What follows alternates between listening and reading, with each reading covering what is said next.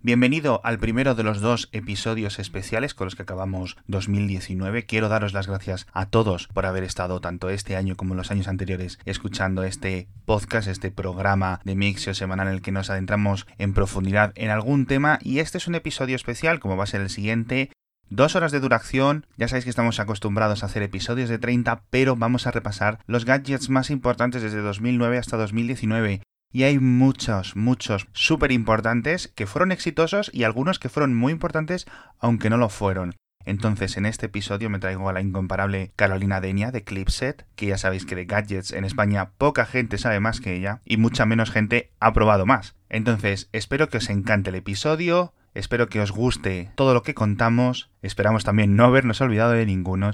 Y también me gustaría agradecérselo al patrocinador de esta semana en Kernel y en Mixio, que es Vidrios y Barras, el podcast sobre cambio climático presentado por Ecovidrio, en el que se comentan pues un montón de cifras, las cosas que dicen los expertos, los académicos, pero todo de una forma muy natural, muy comprensible, los mejores argumentos y las mejores historias sobre la lucha que tenemos que hacer contra el cambio climático. Cuando acabéis este episodio, buscáis Vidrios y Barras en vuestro cliente de podcast y a escucharlo durante estas navidades. Y ahora ya sí, por fin, os dejo con el episodio que grabamos Carolina y yo. Muchas gracias de nuevo a todos por estar ahí.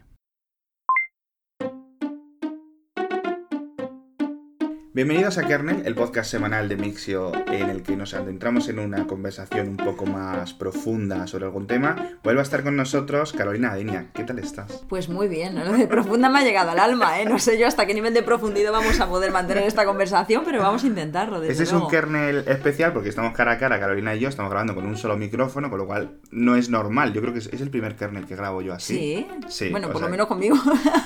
No, es verdad. Entonces, eh, para editar va a ser mucho más fácil porque no hay dos pistas y vamos a comentar, como habéis visto en el título del episodio, los mejores gadgets de la década. Pero pero claro, es que década, década, década, pues no sabemos, hay muchísima polémica con esto. ¿Se ah. puede considerar década o los 100 mejores gadgets del decenio? Porque te cuento, es que resulta que, la RAE, que siempre es muy lista para este tipo de cosas, es que la RAE, pues esto. Al final, en España nos tenemos que, fiar de la RAE. Es, es, real. A mí me sienta muy mal a veces que me dan determinada terminología que la gente utiliza simplemente porque se usa la, la concreta, creo que está incluso admitida. Sí, sí, sí, sí. Y es como un poco raro. Siempre lo que no gusta da rabia, porque te lo certifican y entonces da rabia. Claro. Entonces, ¿no se acaba la década ahora? Eh, en teoría no se acabaría la década, se acabaría el año que viene, porque pues la RAE distingue claramente entre década y decenio.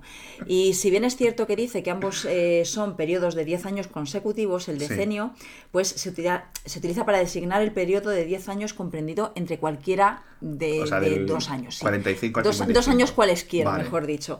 Es decir, entre 2005 y 2014, entre, ojo, no 2005 y 2015, porque estaríamos hablando de 11, años completos.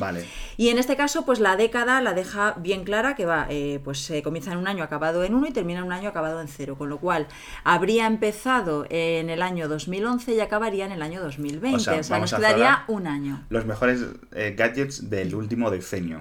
Efectivamente. Y así la no nos denuncia. Claro, que no queda muy claro a lo mejor si, si la, esa terminología, a lo mejor en Estados Unidos, en los países anglosajones, sí, porque... llega a ser así o no, pero claro, en el momento en el que de repente, tú imagínate de Bercho, cualquier medio internacional te monta los 100 años, aquí todo el mundo dice, ojo, pues están haciendo la década, nosotros también. Claro, no, no por eso, o sea, que vamos...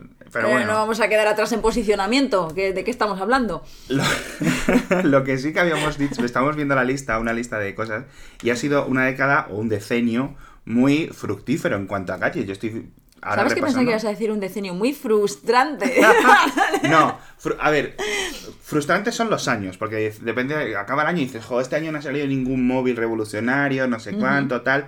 Sea, yo siempre lo digo, no hay un momento iPhone 4, ¿sabes? Sí. Pero cuando miras 10 años, hay cosas flipantes, pero es que hay categorías enteras de gadgets que no existían hace 10 años. Entonces, vamos, tengo aquí una lista de apuntes, tú tienes otra lista de apuntes. Vamos a empezar por la cara, porque ocurrió una cosa, no me preguntes en qué año, no sé si esto fue en 2014, las Google Glass. ¿Tú las llegaste a probar? Eh, sí, las llegué a probar y de hecho tenemos vídeo en Clipset, sí que nos las dejaron. ¿Y qué, qué, impresión te dieron? A ver, pues una cosa como muy de no, esto no va a funcionar. y ojo, eh, yo creo que puede ser un buen camino a futuro. O sea, eh, todos estos sistemas de realidad aumentada y demás eh, yo creo que tienen mucho futuro. Lo que pasa es que, claro, llevar algo siempre puesto. Ya. Es como los, sistemas de realidad virtual. A mí me pueden parecer más o menos interesantes para determinado público, pero tener todo el día algo puesto en la cabeza. No. Eh, es que son tiene que ser Tiene que ser mucho más invisible. Claro. Vale, o sea, no es que tampoco fuera algo y nos acostumbraríamos, porque eh, yo me acuerdo de grabar podcast cuando salió Google Glass y estaba teniendo la misma conversación. Cuando salieron los móviles, a todo el mundo nos parecía raro ver a alguien con algo en la oreja. Hmm. Y en cinco años nos adaptamos todos. Pero con esto está en tu cara, y tu cara es algo más más tú y cuando te están mirando y a la gente se le vaya el ojo para arriba, el paisano este. Pero sí es cierto, sí es cierto. Pues mira, hace seis años, hace seis años tenemos nuestro vídeo publicado el 6 de octubre de 2013. Sí. Y ojo, en aquel momento las Google Glass ya llevaban bastantes meses por ahí funcionando. Con lo cual es del principio. Sí, sí, sí. O sea que ya hace bastante tiempo. Y la evolución de las Google Glass, que bueno, que volvieron tal a nivel industrial, pero que tampoco han cambiado mucho en lo que es su función, si tuvieron o si han tenido una evolución este concepto en las spectacles de Snapchat. ¿Esas las habéis probado vosotros? Eh, las hemos llegado a probar, lo que pasa es que no las hemos tenido para poder hacer vídeo, creo que no hicimos así nada concreto, pero sí que es verdad que se ha probado, o sea, las hemos probado y tal. Pero bueno, un poco pluf, claro. Esas las probé yo. está Juan de fondo, aquí estamos grabando en el Clipset Lab. Em, no, nos ha, querido un digestivo, ha dicho un vasito de agua. Así que, de vez en cuando le oiréis, eh, lo oiréis gritar sus opiniones. Lo que yo sí he probado, las espectáculos no las he tocado. No las he tocado, pero sí que hay mucha gente de prensa que las ha tocado y van a contar, claro, si utilizas Snapchat está bien, pero que en España casi nadie utiliza Snapchat. Y por otra parte, no tienen mucha funcionalidad. Son muy cortitas en funcionalidad. Pueden hacer cosas muy poquitas y es muy lento. Incluso la tercera versión que ha salido ahora. es lo típico que dices tú. Bueno, en cinco años lo veo, ¿no? Porque tiene un diseño chulo y, no sé. Pero no es de realidad aumentada. Es simplemente que están grabando. No es, no es eh, realmente muy similar al mismo concepto. Están en la cara, pero no es el mismo concepto que las, que las Google Glass. Entonces, algo más complicado, yo creo que sí hubo dos revoluciones de la cara, o al menos que se ponen en nuestra cabeza, que son tanto las Oculus Rift como las Magic Leap. Las Rift sí las habéis probado. Eh, sí. Y eso sí que fue una revolución, porque fue lo que inventó este chico que luego lo contrató Facebook, que luego se descubrió que era un poco nazi, lo despidió Facebook. Y, y, claro, o sea, quedaron con la, con la subsidiaria, con Oculus, y sí que fue una revolución porque nos habíamos olvidado toda la realidad virtual y este chico consiguió encontrar con un poco de hardware bastante barato, que se había baratado mucho por las em, por los smartphones, es decir, los smartphones habían bajado el precio de los componentes y de repente se saca un estabilizador, no sé qué, no sé cuánto, e inventa las, las Rift, casi que a nivel Kickstarter. Y así que fue una revolución. Y es cierto que ni las Rift, ni sucesivas versiones, ni las de Valve, ni las de PlayStation, ni lo que es el, el concepto en general de esta década, de este decenio, de la realidad virtual ha sido un gran boom, es decir, no las vemos en todas las casas como vemos los smartphones. Yo sí que veo un futuro en el campo de los videojuegos. Sí. No sé tú. Sí, a ver, yo creo que, sin duda alguna hay determinadas aplicaciones empresariales y profesionales que pueden ser muy interesantes, sobre todo a la hora de poder imaginar determinados proyectos. Incluso, por ejemplo, en, un configuración, en un configurador de coches en el que tú te puedes sentar, puedes decir a ver cómo quedaría esto en este color, a ver cómo tal. Eh, puede ser bastante interesante porque tú llegas a un concesionario y tienen un modelo. Pero cómo va a quedar este color en... O sea, por ejemplo, esa parte tiene mucho sentido. La parte de los videojuegos yo creo que también es muy interesante pero creo que precisamente en estos últimos 10 eh, años nos hemos encontrado con una explosión del juego online, en el que lo que queremos es participar con los demás.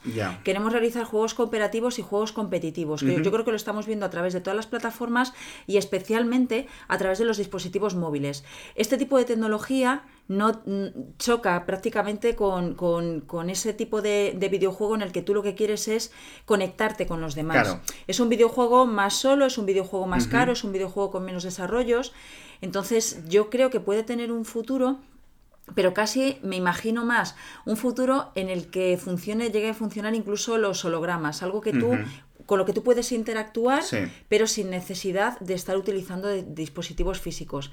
A mí una de las cosas que me encantan de la, realidad aumentada y que de hecho me gustaría que estuviese implementada en más, en, más webs es el hecho de poder tener un producto y poder eh, proyectarlo tú en tu casa de, con, esa realidad aumentada precisamente y poder imaginarte cómo es eh, una bicicleta, cómo es este mueble, cómo es este juguete, poder incluso eh, moverte alrededor de él.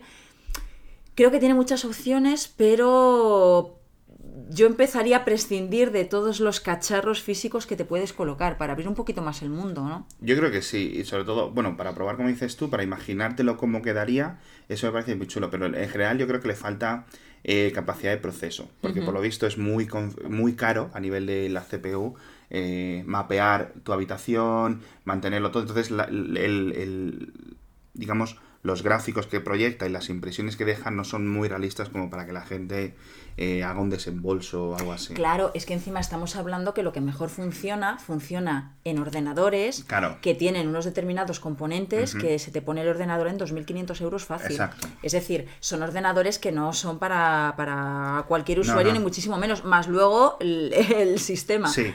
No, a nivel de realidad virtual tienes todas las gafas estas de videojuegos que necesitas el ordenador o una PlayStation, etcétera, y que tampoco hay tantos títulos que aprovechen la realidad virtual. Y por otra parte, necesitas comprarte las propias gafas, entonces estás hablando de un desembolso que dices tú, para hacerlo bien, 3000 y luego necesitas configurar tu habitación, que ya no tienes que, comprar y poner los típicos eh, sensores, que ahora está un poco más... Se llenaba de cables, eso era como el drama. Eh, tienes cables, tienes... Eh, o te dicen, no, se soluciona poniéndote el ordenador en una mochila, ¿te acuerdas de eso? Sí, sí, sí, sí. eso es ridículo, o sea, al final eso no puedes hacer. La gente llega a casa, pone la Xbox, pone la Switch, que luego hablaremos de la Switch, o se coge el móvil y se hace una partida rápida. Pero yo creo que al final es que no hay un gran o, varios títulos de, videojuegos que sean en realidad virtual. No, es raro. Está el Beat Saber, este, de hacer el Jedi y tal, que está muy chulo, pero tiene un límite. Es como si solo existiera el videojuego del Dance Dance Revolution, pues. Claro. Juegas 10 minutos o 20 minutos o lo que sea, ya está. O el, o el Wii Tennis. Pues el Wii Tennis te cansas del Wii Tennis, ¿no? Tienes que tener otros juegos, la Wii. Y yo creo que eso es un poco lo que más le limita. Que no hay un software, un videojuego, que no sé qué. Los grandes videojuegos, los Pokémon, los Call of Duty, todas estas cosas, los FIFA, todo esto que vende siempre muchísimo, es que te imagínate un FIFA, un FIFA con realidad virtual, ¿a qué le das patadas? O sea, ¿cómo te pones a correr? Sí que es verdad, no me acuerdo muy bien, eh, Juan seguramente se acuerde más, había una plataforma que lanzaron, que era una plataforma bastante grande en la que tú podías correr, podías jugar a, ah, first person shooters y tal, y entonces lo hacías con unas zapatillas deslizantes sobre una superficie ligeramente semiesférica en el que tú dabas, tú, corrías, hacías ejercicio sin moverte del sitio. Sí, con un arnés, ¿no? Y todo. Sí. Sí, eso lo he visto yo en los arcades. ¿Lo has visto? Que están resurgiendo los arcades. Eh, sobre todo en, en, Taiwán están un montón. Y mm, tú vas y pagas. Porque claro, tener eso en tu casa es imposible porque es gigante. Claro, es, gigante y costoso. ¿Cómo, ¿Cómo, se llamaba Castromil? ¿Tú te acuerdas de no, cómo no me acuerdo. Lo vimos en el CES, te montaste, pero tenía un nombre de estos extraños. Y que al final cansa un montón. Hombre, yo lo veo no solo para arcades, para gimnasios. Sí. Uh, sí, el rollo pelotón, por ejemplo, esto que ha salido una, un equivalente del pelotón de esta bicicleta estática que tiene una pantalla, que tiene unos cursos que te motivan, que cuestan 2.000 euros, no sé cuantísimo. Eso es una, va a ser, o dicen que va a ser una revolución en el fitness, por decirlo de alguna forma, pero yo creo que va a ser del, próximo, del próximo decenio, si consiguen hacerlo, pero esta cosa podría ser. Por otra parte, los videojuegos, la realidad virtual está muy bien o puede estar muy bien, ¿vale? Le vemos futuro, le vemos un montón de cosas. PlayStation va a seguir apostando por ella. Los de, los de Microsoft, los de Xbox dijeron, nosotros aquí ni funifa, aunque tienen las HoloLens, con lo cual están jugando un poco a las dos bandas. Lo que pasa es que Microsoft tiene una ventaja, y es que Microsoft utiliza de las dos tecnologías. Claro, aumentada y virtual. Claro, al utilizar las dos tecnologías y no aislarte del mundo real, sino que además utilizas objetos eh, con realidad aumentada, ahí de verdad ganas muchísimos puntos a la hora de poder generar proyectos, juegos y demás. Sí, pero al final las HoloLens tienen el gran limitador, es que se ve poquito, o sea, la, escena que aparece dentro de tus ojos es muy pequeña y, son 3.000 euros. ¿Qué es lo que le pasa a las Magic Clip? Que acaban de salir ahora, lea la versión por fin, las Magic Clip One. Yo las estuve probando en una universidad aquí en Madrid hace unos meses. Son una pasada, eh, pero claro, mm, el desarrollo de juegos, el desarrollo de aplicaciones, etcétera, tú lo ves que en el futuro puede ser la leche, pero ahora nadie puede justificarse gastar, o muy poca gente puede justificarse 3.000 euros como las HoloLens. Son mejor que las HoloLens y sobre todo no tienen una pantalla. Tienen lo que es un cristal con un chip fotónico, como le llama la gente de Magic Leap. Entonces, tú no ves píxeles, tú ves realmente objetos que te están apareciendo porque están llegando a tus ojos unos fotones de luz, unas emisiones de luz que van a tu cerebro directamente, bueno, a tu nervio óptico, etc. Y eso para mí sí fue un momento iPhone, probarlas, ¿vale? Pero, de nuevo, como que le faltan 10 años. El, momento iPhone mm, estaba ahí, ¿vale? Tú podías ver eh, que lo querías, podías ver tus usos, podías ver cómo era mejor que tu móvil. Y a lo mejor la realidad del momento iPhone no llegó hasta el iPhone 4 unos años después, ¿no? Con, mucho más estable, con un mejor diseño, mejor batería, todo, mejor pantalla sobre todo. Pero sí es cierto que el, iPhone ya estaba listo para ser usado. Y las Magic Leap, las HoloLens, las Google Glass, las Spectacles, todo lo que hemos comentado, las PlayStation VR, no están. O sea que al final, quedándome un poco con lo último que has dicho, eh, las tecnologías que acaben funcionando serán las que mejor engañen a tu cerebro. Es que es una pasada. Que, sean capaces con, el mínimo hardware de engañar más a, lo que están bien. Como el vestido, fíjate, el vestido azul. El vestido azul y el vestido dorado. Madre mía. Qué fuerte. Oye, ¿te, puedes creer ya, fuera de esto, que el otro día, hablando con unos amigos, ¿No lo habían visto? de repente. No, lo habían visto, ah, pero salió el típico meme. Y claro, como, como nosotros, eh, Juan y yo, siempre lo habíamos visto del mismo color. Y de repente la gente con la que estábamos hablando lo veía al contrario. ¿Cómo era el Y yo no me lo podía creer. ¿Cómo lo veías Yo lo veía el, vestido azul. Yo también. Pero de repente los que estaban, pero de verdad que lo veis azul, no lo veis dorado. Es como, pero ¿cómo es posible que no lo estés viendo azul? yo me acuerdo de pero nunca me había encontrado con alguien que de verdad hubiese visto el vestido dorado que me daba. Pero además no, era 50-50, creo que era más en plan, más gente lo veíamos azul, pero no era algo abrumador, no era como diestros y zurdos, ¿no? Bueno, pues eres zurdo, te ha tocado. Pero pero que sí es cierto, era una división y yo me acuerdo de leer mil explicaciones hace 5 o 6 años y ahora no me acuerdo de ninguna. Yo me acuerdo que lo veía azul y ya está. Y ya está. Y ni haciendo fuerza con los ojos, ni nada. Ni nada. Era ridículo. Bueno, vamos a dejar las caras y vamos a ir realmente a yo creo que una categoría que sí ha tenido su década, que han sido los smartphones.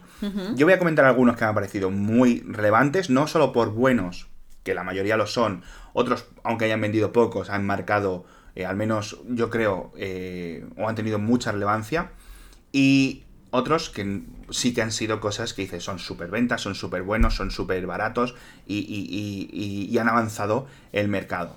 Y el primero, yo creo que nadie se lo va a esperar, no sé si tú te lo vas a esperar, pero es el Nokia 1020 con Windows eh, Phone 8. Bueno, te digo, ¿eh? Sí que me lo podría esperar porque la verdad es que a mí los, los Nokia con Windows Phone me gustaban mucho.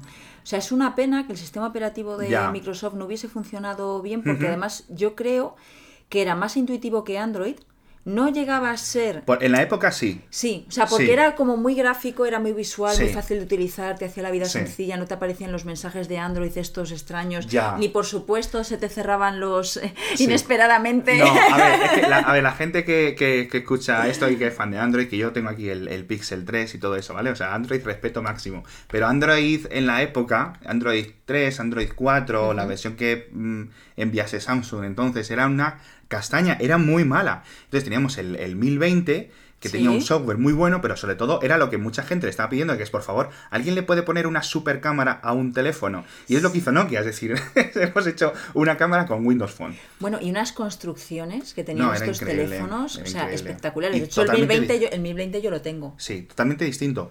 Y de hecho, las fotos eran tan buenas porque la óptica era tan buena que sigue siendo de los mejores las mejores fotografías y los mejores vídeos que se graban hoy en día con un procesador, digamos, con un procesador computacional mucho peor. porque eso? Porque la óptica era tan buena. De, mi jefe anterior en la vanguardia, Ramón Peco, me decía, dice, es que para mí sigue siendo la mejor cámara porque es que eh, hay cosas que yo no las he vuelto a ver.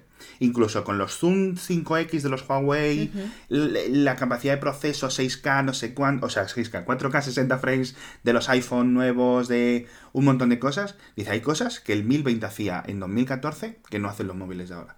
Y es porque le habían dado los de Nokia tanto espacio, tanto volumen interno a las cámaras, que era una revolución. Y por eso está en mi lista. Yo creo que sigue sin superarse en, muchos aspectos. O sea, es que de verdad yo creo, yo creo que habían, habrían aprovechado el hardware de verdad de una cámara. O sea, una cámara real, con unas, sobre todo con unas lentes para el objetivo buenas, con hmm. un cuidado además o sea, es verdad que funcionaba muy bien y, claro, era, una cámara con, teléfono. Exacto. Y, ahora yo creo que quizás lo vayamos a volver a ver porque ahora, las, digamos, el aparato de las cámaras, la parte que es la cámara y los sensores en los nuevos móviles ocupa cada vez más. Estamos viendo que si el, rollo vitrocerámica de los iPhone, los Huawei, que digamos todo tiene una esquina dedicada a tener ahí las cámaras y que los iPhone y que los, smartphones en general vuelven a ser más gorditos, por lo cual tienen más hueco para las ópticas y luego los periscopios y las cosas que salen. Hay un montón de innovación. Pero claro, mm, se les estaba dejando tan poquito sitio a las cámaras, por ejemplo, el, yo creo que el momento más delicado de los iPhone fue con el iPhone 6, etcétera, que tenían ahí una cámara tan chiquitita y luego ya con el iPhone 7 duplicó eh, y, y volvimos a crecer. Siguiente móvil. A ver qué te parece. Nexus 5. Bueno, bien. O Nexus 4 y Nexus 5. Bien, hombre, a ver, los Nexus, la verdad es que marcaron un poco una, generación en la que de momento Google seguía funcionando. Es que. por lo menos con respecto a ahora, ahora, tenemos los Pixel que funcionan bien, están muy bien, etcétera, pero son muy caros. Sí. Y de repente, en toda esta marabunta de, móviles, porque eran los móviles caros eran de 600 euros entonces, no eran de 1000 como ahora. Y de repente saca Google una cosa en la que perdía dinero que se llama el Nexus 4, con lo cual luego el Nexus 5, que funcionaban muy bien, que ellos controlaban el software, que iban fantásticos, y que yo recuerdo a la gente de la calle decir, yo quiero un Nexus, yo, no, me han hablado del Nexus este. Se corrió la voz porque era un móvil que era muy bueno y que costaba la mitad. Era, o sea, la típica frase, hace lo mismo y cuesta la mitad, eso hacían los Nexus. Además, yo creo que estéticamente es un teléfono móvil que, que envejecería muy bien si la gente lo siguiese utilizando. Sí. Yo tengo el, Nexus 5 lo tuve y solo lo tuve que dejar cuando lo, destrocé. O sea, se me cayó tantas veces que era inusable. Es que fíjate, era de 2013. Ya. Puf. Yo me acuerdo porque además eh, lo compré cuando nacieron mis hijas y llegué a casa y al poco llegó el repartidor con el, móvil. O sea, lo tengo muy marcado el, móvil este. Y sí es cierto que, que, me duró dos años y entonces es cuando Android empezó a mejorar muchísimo. Entonces yo me acuerdo de pasar de un iPhone 5 al Nexus 5 y decir, una pantalla mucho más grande, mucha más resolución, una cosa fantástica, la cámara fantástica y un sistema operativo que respondía y que estaba ya casi casi, si no en algunas cosas superiores a iOS. Entonces a mí ese sí me marcó y encima costaba tan poco, 350 euros, creo que era el que compré yo, que era ridículo. Otro que hizo lo mismo, Moto G. El Motorola Moto G. ¿Cuánto costaba este? ¿200 euros? El Motorola Moto G yo creo que eran 179 sí, por, ahí. por ahí, muy barato. El Moto G. Además es que fue como una especie como de, resurgir.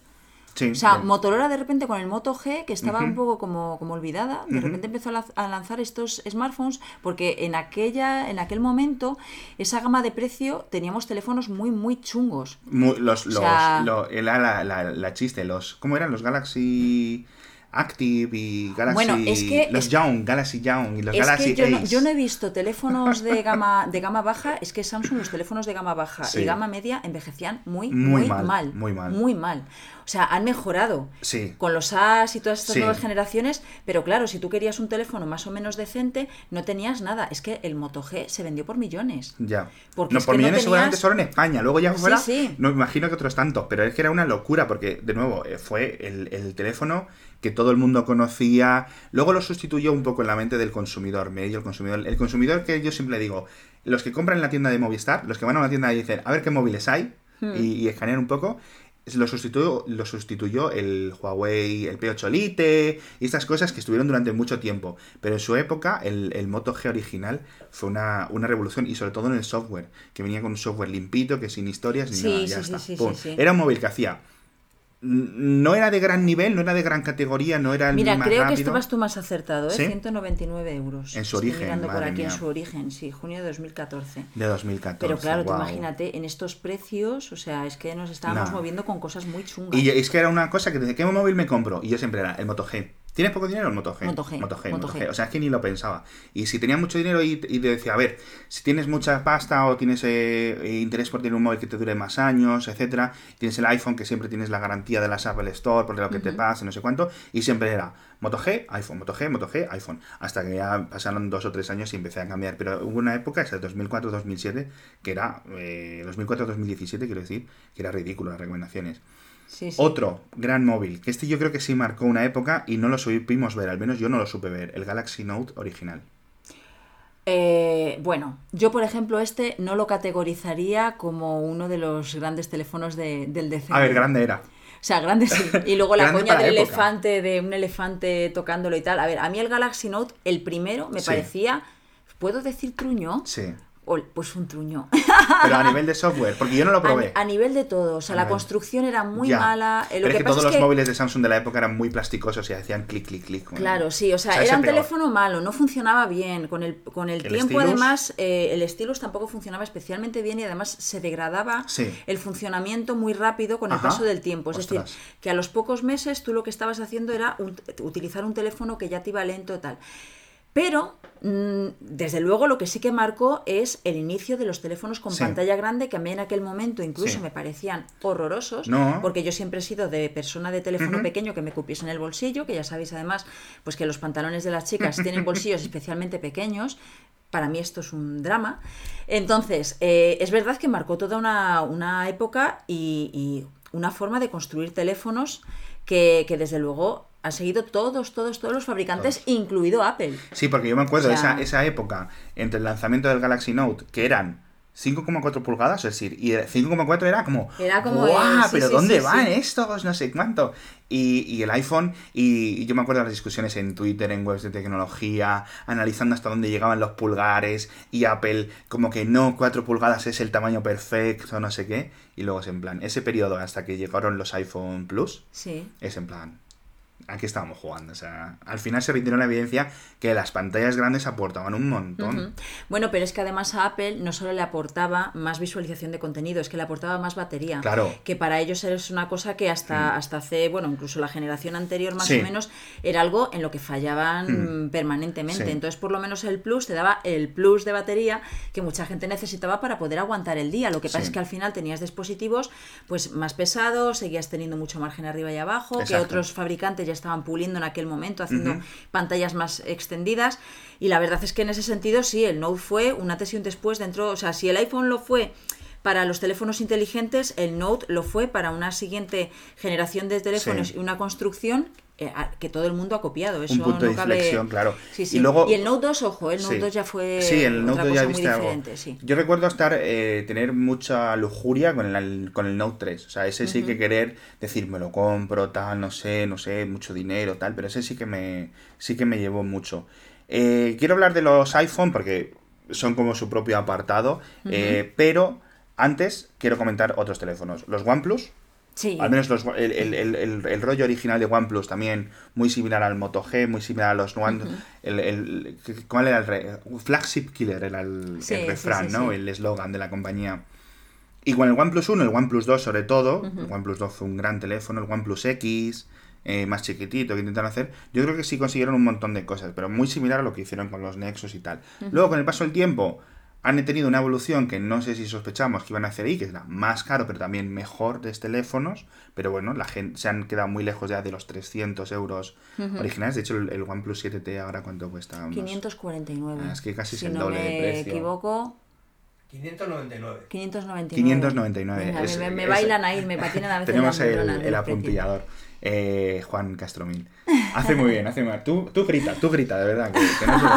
y, y, pero sí es cierto que los OnePlus, yo creo que, oye, a mí me gustan, siguen siendo, yo casi que diría, y, no, lo digo así, no lo digo, y lo digo, digamos, sabiendo los pros y los contras, que creo que son mis teléfonos favoritos. Los iPhone, por ejemplo, el iPhone 11 me encanta, me parece el mejor teléfono precio-coste. Eh, los iPhone 10S Max, el Huawei, o sea, todos tienen ventajas y contras y un montón de cosas. Pero si yo de verdad, el, para mí los OnePlus siguen siendo un equilibrio muy bueno. Es que tienes un telefonazo por 600 euros, que en el fondo, claro, lo que antes era un precio de gama alta, ahora es un precio de gama media tal. Exacto. Entonces, bueno, y la gente yo creo que antes eh, pues el 80% de, de los dispositivos que se vendían costaban menos de 200 euros, pero ahora mm. el margen ese ha subido. Mm. Y hay más gente que está dispuesta a gastarse más dinero. ¿Por qué? Pues porque al final, hace 10 años las cosas que tú hacías con el teléfono no tienen nada que ver con las que estás haciendo ahora. Ahora tu vida es el teléfono. Totalmente. Todo. O sea, es ridículo. o sea, es ridículo. A ti, tanto en Android como en iPhone, eh, las la parte esta de ajustes que te dice lo que has estado usándolo, ¿a ti, ¿tú lo miras? Sí, sí, sí, de vez en cuando. ¿Qué te dice? Uf, pues, pues mira, depende de lo que haga, pues muchas veces Twitter. Sí, pero de horas totales. De horas totales, de pantalla. Sí. Pues, eh, seis horas. Eh... ¿Solo? te, lo, te, lo, juro, todos los días, 8, 9, 10 horas. Hombre, a ver, ten en cuenta que por, posiblemente yo salgo menos que tú de la cueva. Vale. O sea, es o sea, que estás, si no estás en el móvil es porque estás en el pero yo es que, por ejemplo, en ordenador utilizo incluso WhatsApp, que, es horroroso WhatsApp web, que eh, yo casi siempre utilizo Telegram, pero Telegram lo utilizo en, el ordenador. Por ejemplo, utilizo sobre todo Instagram. A mí la, media me la sube Instagram porque es lo que más utilizo en el, móvil, porque en web es imposible. Pero, por ejemplo, correo electrónico, todo lo manejo ya a través del ordenador, porque al final mi tiempo lo paso muchísimo más en el, en el Yo es que el, móvil para mí es el el principal cacharro con el que yo no podría vivir. O sea, si a mí me dices, vuelves a los portátiles y desaparecen los móviles por lo que sea, los prohíben. Con un dictador, no. yo, yo emigro. En otro país donde sigan, donde me ven a Antártida. No, pero sí es cierto. O sea, yo para mí lo que es el smartphone, lo de la revolución post-PC, esa que se dice siempre, para mí ha sido pues muy real. ¿de qué me sonará? ¿De qué te sonará? pues el caso es que, eh, eh, o sea, es verdad que los teléfonos, eh, a mí muchas veces cuando me preguntan qué teléfono me compro, tal, pues yo siempre digo, a ver, invierte algo más de lo que tenías pensado, porque al final te estás gastando 50 euros todos los fines de semana en salir por ahí. Que no digo que no salgas, pero que te puedes ahorrar unos eurillos por ahí, tiras un poquito de ridículo, aquí, Eso es ridículo, porque es un móvil que a lo mejor, sobre todo hablamos de los OnePlus, los OnePlus duran 2-3 años sin problemas. 4 o 5 años Depende de cómo lo cuides, pero de verdad, veo tanta gente con un 3 y un 3T que les han mantenido actualizaciones a pesar de todo, que me parece una locura lo bien que han tratado a sus clientes la gente de OnePlus, que es por lo que para mí sigue siendo el, referente claro y mi, favorito. Pero se te va el dinero tan rápido, o sea, un taxi, 20 euros, un cine, unas, palomitas del cine, un no sé qué, son cosas que ni las piensas y dices, ¡pum! Y, en un móvil esos 50 euros que dices tú, no sé por qué me cuesta. Claro, es que tú cuánto te gastas en llevar a ver Frozen 2 a tus hijas. Pues 50 brazos. Hombre, y con, palomitas y, claro, claro, claro, todo eso.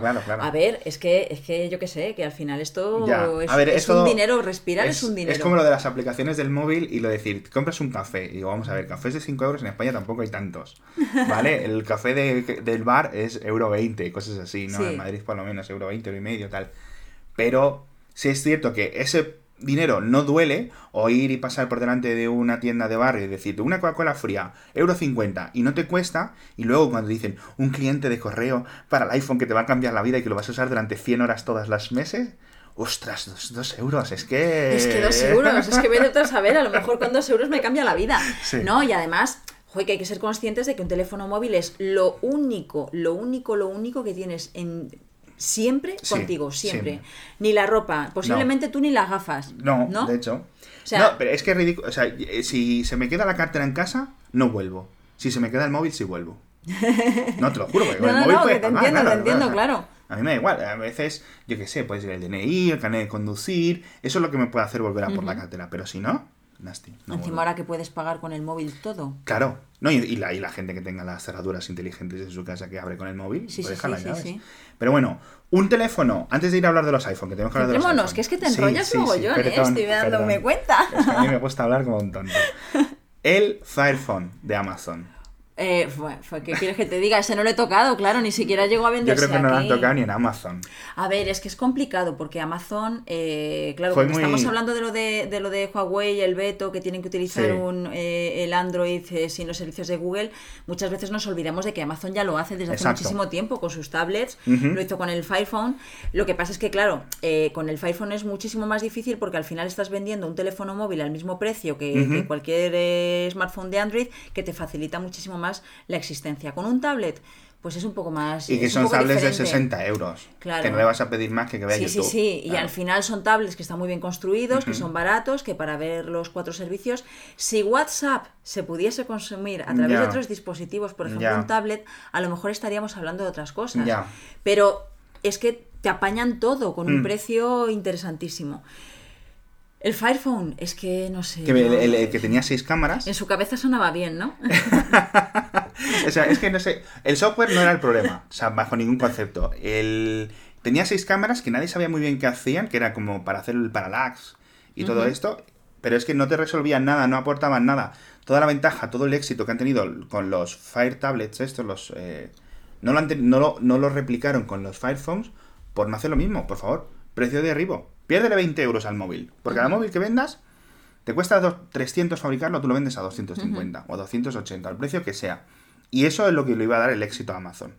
Porque la gente le daría igual. Si tienes uno equivalente y cuesta 450 y este cuesta 280, vamos a ir a por el Fire Phone. Pero si me pones un móvil que es igual de caro, que tiene un software, que bueno, lo puedes un poco obviar, etcétera, pero era peor. Y sobre todo, te gastas el dinero en ponerle unas cámaras que no vas, nadie va a usar y que no eso fuera una revolución para nada. Y sobre todo lo que más me sorprendió el Fire Phone es que no hubiera una segunda versión.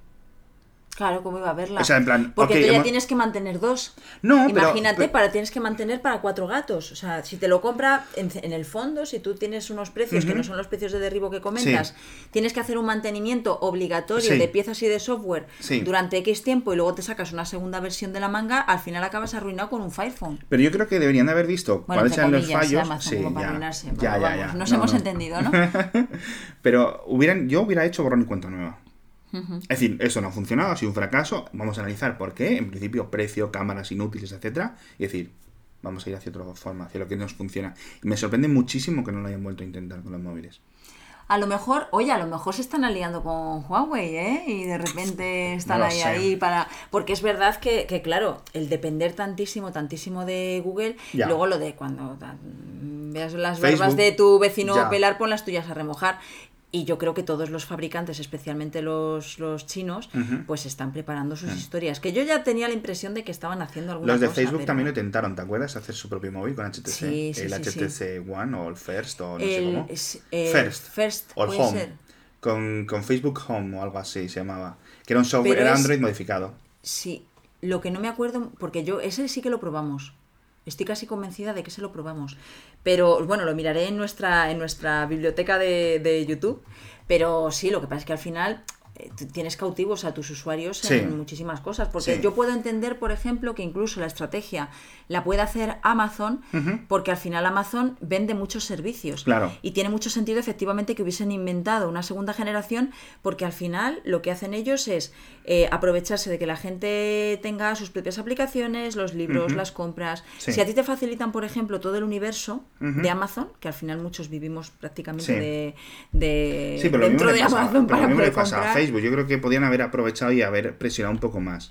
Pero yo creo que eh, no sé este tipo de cosas cómo funcionan. Es decir, por qué hay muchas empresas que hacen un intento, no les sale bien y no siguen intentando otra vez. En plan, bien que los smartphones es importante. Yo creo que simplemente a lo mejor no les merece la pena meterse en el fregado de hacer hardware, de colaborar con hardware, con HTC. HTC, que por cierto, este decenio Oye, se, ha- se la lleva por delante. era el, el Facebook Phone, era el cha-cha-cha, Mm. Porque en otros países era el cha-cha. Y en España, cha, Y en cha, cha. España es verdad que se llamó el cha-cha-cha porque cha-cha aquí tiene una connotación despectiva Sí. eh, pues de, de mujeres hogar, especialmente que, que trabajan en el hogar. Sí. Eh, sí, era... Pero sí, ridículo. HTC First, eh, aquí lo tengo también como el cha-cha-cha que aparecía como Facebook Phone. Sí. Fíjate, yo ya ni me acuerdo, esto hace ocho años, ya ni me acuerdo de este teléfono. Qué fuerte, que tenía teclado físico, teclado No, físico, qué fue No, entonces, entonces, entonces no era el chacha, ¿eh? No, este yo creo que era un Facebook Phone, pero porque tenía no, no tenía sistema operativo de Facebook, ese era el First, Sí. pero el cha-cha-cha lo que tenía era botones y cosas Ah, específicas vale, para poder acceder. vale, vale, vale, vale, Sí, no, era- yo creo que eran dos conceptos Sí. muy diferentes. Sí, pero yo creo que fue cuando, cuando HTC empezó a decir, ostras, ostras, ostras, que nos ahogamos, empezó a Sí. mover los brazos así para los lados y al final se hundieron más Pero es que es fuerte. increíble, yo ya no me acuerdo, fue hace ocho años y ya no me Nah, Es que lo acuerdo. tienes que quitar. Madre mía. iPhones. ¿Cuál es el...? Vamos a empezar la pregunta al revés. ¿Cuál fue, de los todos los iPhones que ha habido, el peor? Eh, posiblemente el iPhone, bueno, el iPhone 3, el iPhone 4 Desde el 5 hasta el 8. y el iPhone 5, bueno, no, a ver, yo no tampoco A ver, Juan creo- dice desde el 5 hasta el 8, el peor. A ver, iPhone, para mí el iPhone 6. El iPhone 6. posiblemente, posiblemente. Aunque yo hice la conversión al revés. Tú te pasaste de iPhone a, a Android. Y luego volví. Yo, yo, y, Y luego, luego has- y, y luego has ido yo soy volviendo y tal. yo voy y vengo. Pero yo, sin embargo, fui muy, muy, muy de Android. De hecho, Ajá. a mí los iPhone me parecían basura. Ahí va. Hasta el iPhone 4S. Fuera las caretas. O sea, estamos aquí en familia, ¿no? Eh, quiero decir, yo había muchas cosas que yo no acababa de entender. Sí. Y yo decía, pero ¿por qué la gente quiere tener un teléfono a pesar de las aplicaciones, Sí. a pesar de sus obvias ventajas? Yo decía, pero ¿cómo es posible si además tienen capado est- esto, tienen Sí. capado esto otro? Sí. Y tú tenías un Android que eras un espíritu Ya, libre, podías hacer lo que querías. Sí. Son teléfonos así muy, Sí, muy sí, sí, sí, molones sí. y muy... Además, que había más variedad para comprar. Claro, y de repente fue como ya empecé a conocer el iPhone 4S y dije, joder, pues esto ya es otra Ya. historia. Pero el iPhone 6, no sé, no le tengo yo un especial cariño. ¿El iPhone 6 fue el que vino con el iPhone con iOS 7? Me pillas. Eh, no, ese fue el iPhone 5. No, el iPhone 6 fue el, que empezó, eh, con el que se empezó a hablar del Bentgate. Sí, y ojo, ¿eh? ojo, ojo, que yo no lo digo por eso porque a mí nunca se me llevó a hablar en el bolsillo y yo soy de persona móvil bolsillo. O sea, mm. yo no llevo los teléfonos en el bolso, nunca. De hecho, prefiero comprarme un pantalón con bolsillos más grandes, a ser posible, porque de verdad que yo sufro, porque muchas veces no llevo ni, ni... O sea, no llevo ni bolso. Cuando yo salgo a la calle llevo todo en los bolsillos metido. Entonces, pues posiblemente yo creo que sí, que me quedaría un poco con... Con el iPhone 6 como que fue el que menos me gustó, aunque tenía un diseño mono. No sé, no sé qué decirte. Y es que lo que dice Juan del iPhone 5 al iPhone 8 sí que fue un cierto o sea, que la gente tenía que ir a por los modelos Plus, porque los modelos eh, normales le había como un hueco. Sí, sí, sí. Claro. Para mí, el peor, el 5C. Porque no cumplía. Es decir, la bajada de precio Sí, No era suficiente para lo peor que era comparado con el 5S. De hecho, es que el iPhone 5C fue el primer iPhone, si mal no. Bueno, hubo el, el, primer iPhone, me parece que lo rebajaron en Estados Unidos y tal, pero eh, manteniendo esa, esa excepción, creo que fue el primer iPhone que tuvo una rebaja de precio incluso antes de los primeros seis meses. ¿Ah, Algo que era completamente inaudito por parte de Apple. ¿Por qué? Pues porque no vendieron, porque al final estaban vendiendo un teléfono que podía ser un poco más barato, pero con hardware del año anterior, con una carcasa de plástico, de colorines que le daba un poquito más de estilo, pero estabas vendiendo un teléfono del año pasado. Ya. Entonces, eh, pero y aun con todo, sin embargo, tampoco me parecía el peor teléfono. O sea, me parecía que estaban vendiendo algo obsoleto. Sí. Pero no era un teléfono que fuese, yo creo que muy malo. Pero claro, yo tampoco lo estuve utilizando como teléfono personal, entonces tampoco me puedo mojar ahí. Seguramente de, tus oyentes eh, pueden hacer comentarios en, las redes que den su, experiencia también. La gente los ha probado, o hay gente, hay oyentes, y todo el mundo los ha probado todos, de esa gente que se va cambiando el iPhone según va saliendo. Sí. Y, y gente, pues a lo mejor ha probado algunos sueltos, etcétera. Pero, peor, 5C. Sí es cierto que la batería de todos estos, del 6, 6S, el 7, etcétera, no los Plus, lo que decía antes, eso les hacía para mí quedar muy mal. Es que las baterías del iPhone 6 a partir de hasta mm. que llegaron los Plus, que yo creo que además lo hicieron un poco por esto de pantalla grande, pero también por, por intentar quedarse con la gente por la batería. Sí. Eh, es que lo de las baterías era una cosa infame, ¿eh? O sea, mm. Para lo que costaban. Claro, y encima tú lo que tienes que, ver es el tema de le estamos metiendo un mogollón de servicios, es decir, estamos haciendo que tú tengas un montón de aplicaciones con las que interactuar todo el día. Sí. Pero no te estamos dando la batería para que lo hagas. No, es que era, era, la época en la que además cada vez usábamos mucho más el móvil. Claro. Porque con el iPhone 4 la batería era justita, pero no lo usabas tanto. Yo el iPhone 4, que sí que me parece... Ahora cambiamos de tema si quieres sí me pareció el teléfono que el, mejor. Para mí el iPhone 4 el mejor de, presentación de, con respecto a lo que cambia, lo que supone, etcétera. Para mí el iPhone 4. Pero lo usaba dos, tres horas al día. A lo mejor. A lo mejor. Pero es que ahora, ¿qué hacemos con el teléfono? Yo es que ahora hago todo. Hago las compras, apunto las eh, todas las cosas hmm. que se me pasan por la cabeza, llamas por teléfono, videoconferencias, que lo de la videoconferencia al final es una cosa interesante ¿eh? que se ha seguido utilizando. Eh, yo hago la vida en el, en el móvil, vamos. Porque la gente suele decir el iPhone 3G, que le pareció como el mejor diseño, o el iPhone 5, pero a mí me sigue pareciendo el iPhone 4 mejor diseño que el iPhone 5. Mm, bueno, no sé, yo es que sabes lo que pasa, que con respecto al diseño te diré que nunca me ha parecido mal ninguno. O sea, me pueden parecer, por ejemplo, los Plus, pues siempre han sido más pesados, han sido más complicado llevarlos, pero de manera aislada, y es más, sin compararlos con la competencia ni nada por el estilo, me, seguían pareciendo teléfonos elegantes, que tenían una buena construcción, teléfonos bonitos. Eh, iba a decir relativamente resistentes, pero es que al final hay una cosa que es cierta y es que cuando estás utilizando cristal en cualquier tipo de, smartphone y además cosas que te metes en el bolsillo, que sacas, que llevas, que tienes las manos, no sé. Se rayan y lo... O sea, quiero decir, yo no le pongo peros a los diseños de los teléfonos de, Apple. Me pueden gustar más o menos, pero no sé. ¿Ves? Ahí no. Y después del iPhone 4, para mí, a lo mejor es simplemente porque es muy reciente, pero el iPhone 11. Me parece, el, o sea, a nivel de precio, funciones, cámaras, todo lo que da. O sea, yo no recomiendo el iPhone 11 Pro. A no ser que quieras lo más o el Pro Max, no sé qué, que me parece un O sea, el Pro Max me parece un teléfono fantástico. Si tienes el dinero. Y es obviamente mucho mejor que el iPhone 11. ¿Ves? Yo, por ejemplo, el, Max, eh, este año yo me he decantado por el normal. Porque, la batería. Pues porque resulta que ya tenemos una batería muy buena, porque es exactamente igual, porque en la generación anterior ya había cosas que tenía el, el, S Max. Se llamaba Max, madre mía, o Plus. Ya, ya me estoy perdiendo. El, no, no había. El, 10S, el 10S era el 10S, Max, Max. Max, sí. Max, Plus, Plus. Bueno, sea como sea, madre mía, qué mal estamos. Bueno, sea como sea, es que resulta que el Plus tenía muchas más cosas que la versión normal. Sí. Entonces, al final tenías que irte, si querías todo lo de la cámara y querías todo eso, tenías que irte al otro. Aquí ya no tienes esa diferenciación entre el Max y el normal. Tienes exactamente lo mismo, pequeñas diferencias con respecto a la autonomía, pero tienes lo mismo en un teléfono que es más pequeño que te cabe en el bolsillo. Yo no echo de menos la pantalla grande, ¿eh?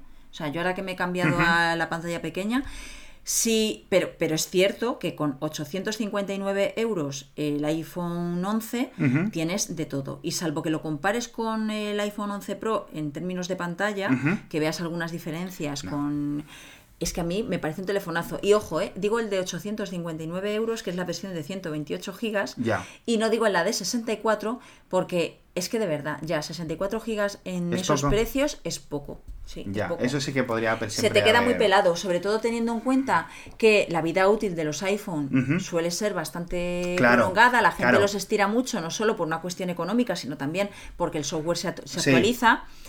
Eh, y, tienes teléfonos que te van a durar mucho entonces le estás dando una vida útil ya de tres años. Es que Apple, ha estado ofreciendo móviles de 16 gigas hasta hace poco. Claro. Y ese era ridículo. Es que por 50 euros, de verdad, 50 euros te compras el de 128 gigas. Mm. Y ojo, eh, que Apple yo creo que en estos últimos 10 años ha tenido un bajón con respecto a la calidad del software, que me parece algo muy, muy, muy reseñable. Y, y cuando no te puedes fiar de una actualización porque no sabes si te va a penalizar en algo, me parece muy grave. ¿En el Mac? Sí. ¿Ya? Bueno, no, claro, no. Juan sí. Te iba a decir yo sí, pero no. Juan sí. Y te voy a decir por qué. Porque yo el Mac que tengo, que es un MacBooker del año 2011, ya no me lo acepta ni me eh, acepta este, esto. Este, es uno, este es uno del el MacBook con el que estamos grabando. Es un, un, uno de 13 pulgadas de 2011. Sí. Y es que no se muere. Pues igual que el mío. Pero claro, a mí no se me muere. Es verdad que ya me va un poquito más lento, pero las aplicaciones ofimáticas ya no me actualiza. Ah, ya no me coge las últimas versiones. Ya no, puedo yo Catalina, Catalina, en los Mac que tengo en casa, el Mac Mini no lo voy a poner hasta que no me confirmen y reconfirmen que está bien. Y los iPhone, eh, ahora no estoy usando el iPhone mucho, eh, el iPhone 11 está en el cajón, pero mi mujer usa un iPhone 10, un iPhone 11 Pro y no se ha quejado, pero sí es cierto que la gente se está quejando mucho. a ver, te pasan cosas raras. Es que el problema ya no es que puedas tener eh, más o menos problemas con el día a día. Pero es que te suceden cosas que antes no sucedían. El que, por ejemplo, se te quede una pantalla congelada con una cosa así, cuando cierras las ventanas se te queda... O sea, es que eso no sucedía. Ya. Pasó lo mismo un poco con iPhone, con iOS 11 y con iOS 7. Que iOS 7 fue un, tantos cambios a nivel de interfaz que durante mucho tiempo fue un poco imposible de usar. Entonces yo creo que eso sí que fue un valle en, los iPhone, que por la batería, la calidad del software, etcétera, que no, que no se corresponde a lo que los usuarios estaban pagando, los clientes, mejor dicho, estaban pagando. Claro. Eh, mención rápida a los Pixel, por decir que es una revolución a nivel, por lo menos a nivel de cámaras. Yo tengo aquí un Pixel 3, el 3, no el, XL. Ajá, sí. y, a la gente cuando lo ve dice, qué pequeñito, qué pequeñito. Son cinco y media. Sí. Es más que el Galaxy Note original, con muchos menos bordes, etcétera, pero pero claro, es que ahora lo comparas con pantallas de 6,4 pulgadas. Y de 6,7 y es que no sé, no se atreven a llegar a los 7 por algún tema psicológico, yo creo, los fabricantes, pero sí cada vez son, ¿eh? Hay, por ejemplo, Huawei tiene uno y tal. pero no son los superventas. No, no, no, desde luego que no lo son. Exacto. Pero de todas formas cubren unas necesidades de, determinado perfil que pueden ser muy, muy interesantes. Porque al final eh, es verdad que la gente ya está renunciando más a los tablets porque con un teléfono móvil tienen prácticamente todo lo que necesitan, pero están ahí en el límite. Sí, pero... Sobre todo para las personas que son un poco más mayores, que necesitan un teléfono en el que puedan verlo todo. Claro. Hemos empezado el decenio, la década, bueno, las dos cosas, con teléfonos de 3 pulgadas, tres y media, etcétera, y los hemos acabado con teléfonos de 6. Yo creo que al final eso netamente ha sido positivo. A pesar de lo de los bolsillos. Y la década siguiente, pantallas más grandes, flexibles, doblables. yo, creo que sí, porque más grandes, más grandes no vamos a ir. Por temas de que ya, pues oye, no da para más. Tampoco. Hemos visto un, parón. Pero lo de las plegables, yo creo. Podemos yo es que soy tan fan. Yo lo veo. Yo lo veo. Van a ser caras al principio y encima los móviles 5G y todas estas cosas, un montón de, novedades, pero las pantallas, las pantallas plegables sí las veo. Yo también, yo soy súper fan. Y de hecho, eh, yo no he llegado a tocar el, el Motorola, lo ha tocado Castro 1000 que siempre tiene una, ventaja porque como es el que viaja sobre todo, yo es que yo, me, he vuelto muy, me he vuelto muy mayor. Muy casera. Muy casera. Me gusta quedarme en casa y tal. Bueno, pues, eh, pero ese, ese sistema en el que además se pliega, es tan elegante, tan bonito, tan todo. O sea, yo estoy, a mí de hecho el Galaxy Fold me encantó, más allá de los problemas que tenía, o sea, y de la estrategia de, de, de la propia marca pero vamos, que si a mí me lo dan, yo me lo quedo. No me lo voy a comprar porque, de hecho, para que me dé problemas no me voy a gastar 2.000 euros, ¿vale? Pero porque además los da, o sea, da problemas. Es un teléfono que da problemas. Entonces, eh, claro, no es para utilizarlo, sería más para tipo museo, pero... Perdón, yo sí que es un teléfono que, utilizaría en mi día a día si no me costase 2.000 Yo los de tipo concha, como el, como el Motorola Racer nuevo, como se supone que va a ser el Galaxy Fold 2 o como se vaya a llamar, yo sí los veo. Le va a costar todo 2020, todo 2021, bajar de precio, que sean igual de guays, porque claro, dejas de tener cristal para protegerte, la pantalla va a ser de plástico, etcétera. Va a tener que haber un montón de innovaciones, de batería, de un montón de cosas, pero yo creo que al final nos vamos a quedar por ese rollo. Los móviles más baratos van a seguir siendo fijos eh, o no flexibles, pero bueno, no creo que vaya a pasar como con las pantallas curvas, ¿te acuerdas? Sí. Del Galaxy Round y el LG no sé cómo, que eso no... ¿El, Flex? el Flex. Que no fue a ninguna parte eso. No, porque además es que la pantalla del LG Flex será bastante malita, ¿eh? ¿Sí? Sí. O sea, aparte de ser curva... Claro, es que al final la tecnología está de plástico LED, que es, la que se utilizaba para poderle dar un movimiento, como no es cristal... Ya. Eh, la pantalla en sí misma es como si estuviésemos volviendo a las pantallas resistivas, las que tú ah, tenías que pulsar con el dedito así. ¿Cuál es el problema? Que, que, que, bueno, han mejorado muchísimo porque además, obviamente, con el Samsung se nota, pero si tú, por ejemplo, tienes una uña eh, que vas así, que le das, que además estamos más que acostumbrados con las pantallas de cristal, es que, por ejemplo, con un teléfono como el Galaxy Fold, es que te cargas la pantalla de arañazos. Sí, fíjate. Con tu uña. Ya. O sea, no estamos hablando de, joder, es que lo estoy tratando súper mal o lo estoy rayando con una navaja. Sí. Es decir, yo creo que entre ahora 2019, 2019 y 2029 queda, queda, queda dicho que creo que va a haber mucha revolución en los móviles en, en, hacia los plegables y otras cosas. Va a haber cosas de las caras, un montón, pero los móviles yo creo que al final nos vamos a quedar con cosas plegables. Ojalá. Yo creo que sí. Yo tengo muchas No sé si móviles transparentes y cosas así futuristas, pero plegables. Ojo, eh, ojo, cuidado, que Sony tuvo un móvil transparente. Con pantalla transparente, que de hecho nosotros tenemos también. Ostras, eso no lo he visto yo. ¿No? Luego me lo enseñas. Vale. Eh, de todas formas, más allá de los móviles, que yo creo que han sido el gadget definitivo de la década, del decenio, sin ninguna duda, ha habido un montón de revoluciones. Eh, no quiero pasar del iPhone a hablar del iPad correctamente o rápidamente, pero sí tengo que hablar de varias cosas y varias categorías que no existían. Las pulseras inteligentes, capitaneadas por los Fitbit. Yo creo que eso todo el mundo lo tiene. Ha sido un regalo muy recurrente en Navidades, etc.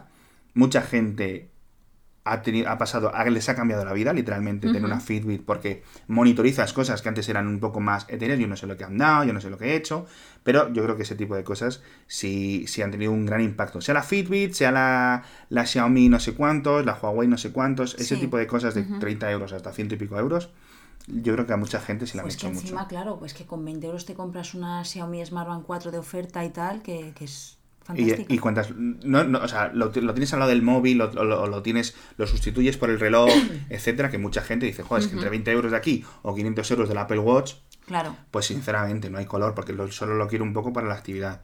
Y es fantástico. Claro, lo que pasa es que yo, por ejemplo, soy más de diseñito. A mí es que, fíjate, que yo siempre he sido muy pro reloj. Aun a pesar de todo y aun a pesar de que la gente ha sustituido el reloj porque en el teléfono móvil tienen toda la información, a mí los relojes me encantan. Los relojes en los general. relojes en general. los tradicionales, pero sobre todo, tú fíjate que, que, los primeros relojes inteligentes que yo probé y que me encantaban eran los de Sony, que simplemente se conectaban por Bluetooth y tenían una pantallita de estas de súper mínima, que además que combinaban de hecho la, la, tecnología del reloj normal de analógica de toda la vida con una pequeña pantallita que simplemente te decía mensaje. Ya. O sea, era una cosa loca, pero vamos, que te estoy hablando de hace 15 años, que fueron un poco los precursores de estos relojes inteligentes.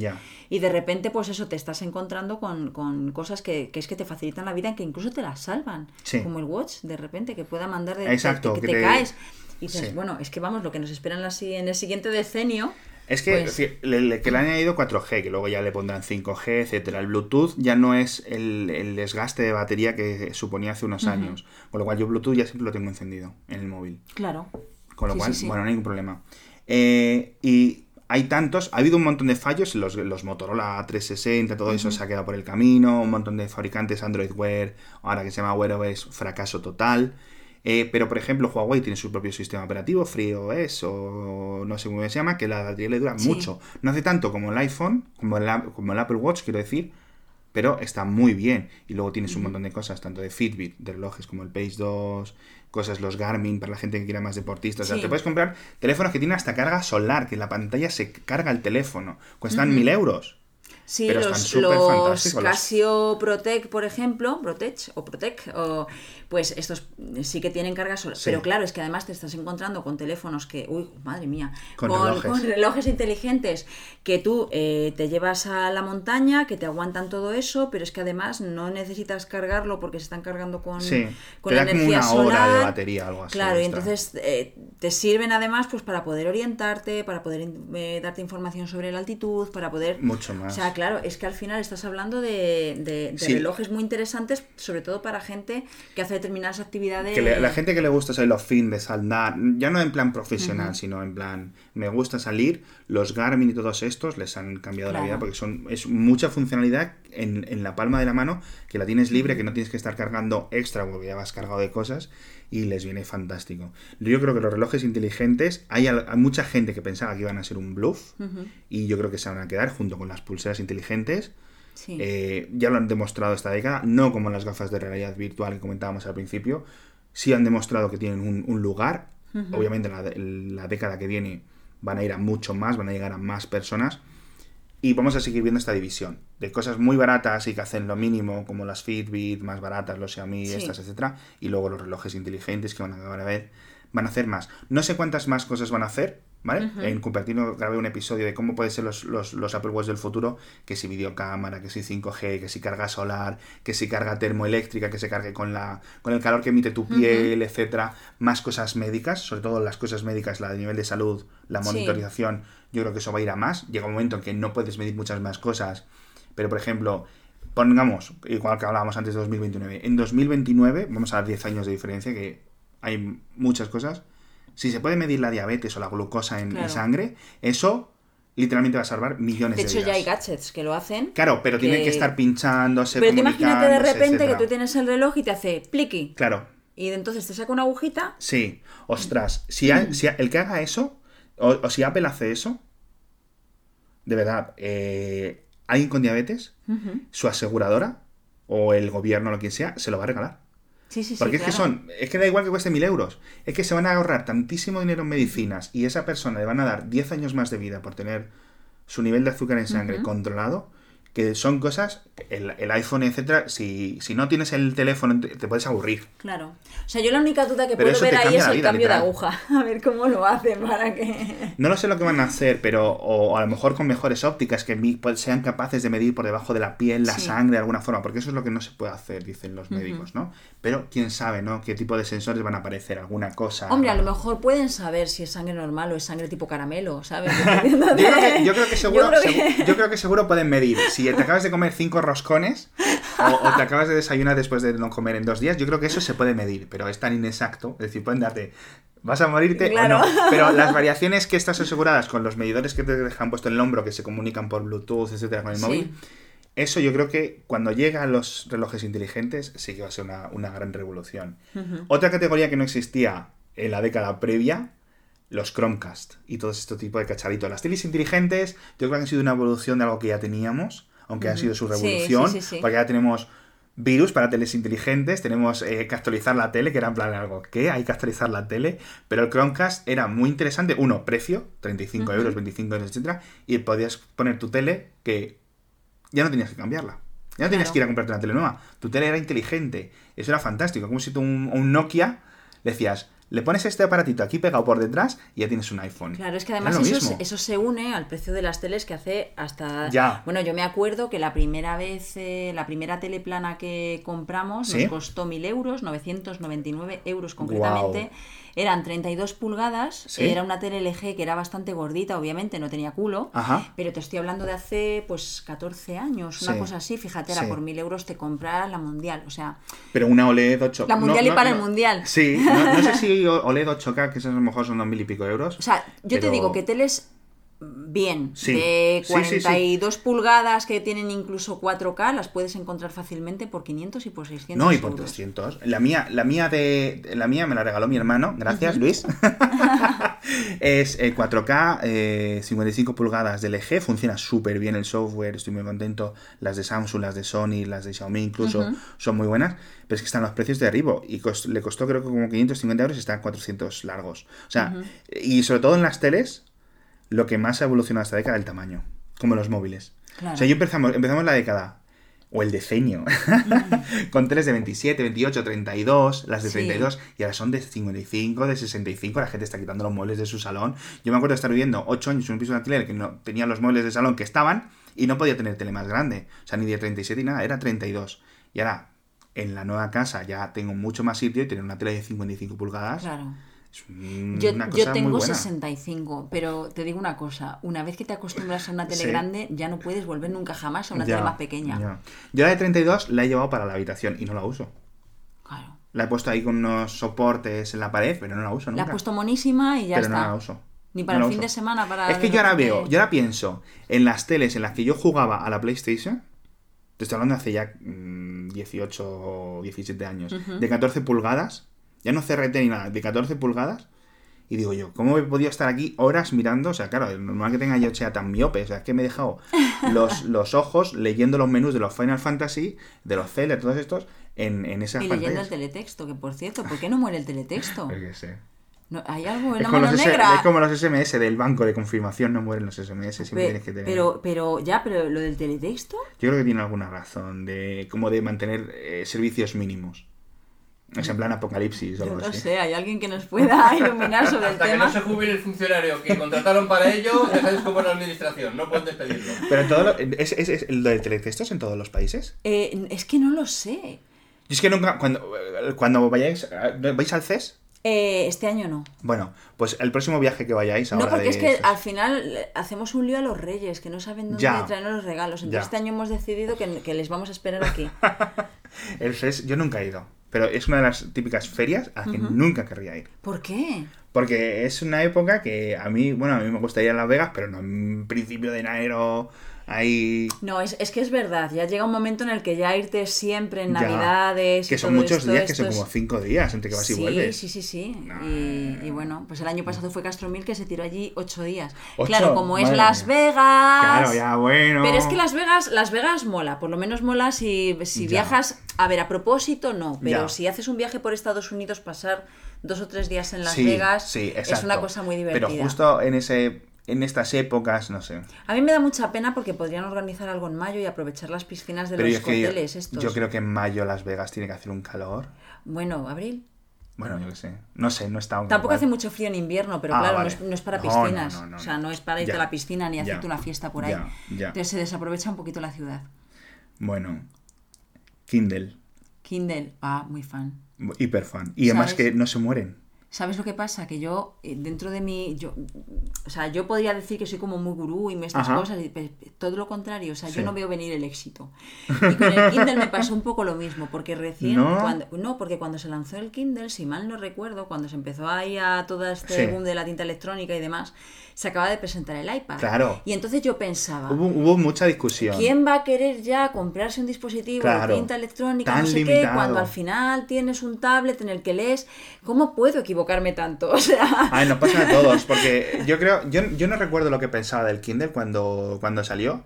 Pero cuando lo empecé a ver a la gente que lo usaba, yo nunca he comprado un Kindle. Mi mujer sí, mi mujer es muy lectora. Y al final lo dejó por leer en el móvil. O sea, las pantallas de los móviles se hicieron tan buenas y tan grandes que ha pasado a leer mm, docenas de libros al, año, no sé si leerá 100 libros al año, en el móvil. O sea, se pone en la cama, se pone así de lado, empieza a leer, y está ahí.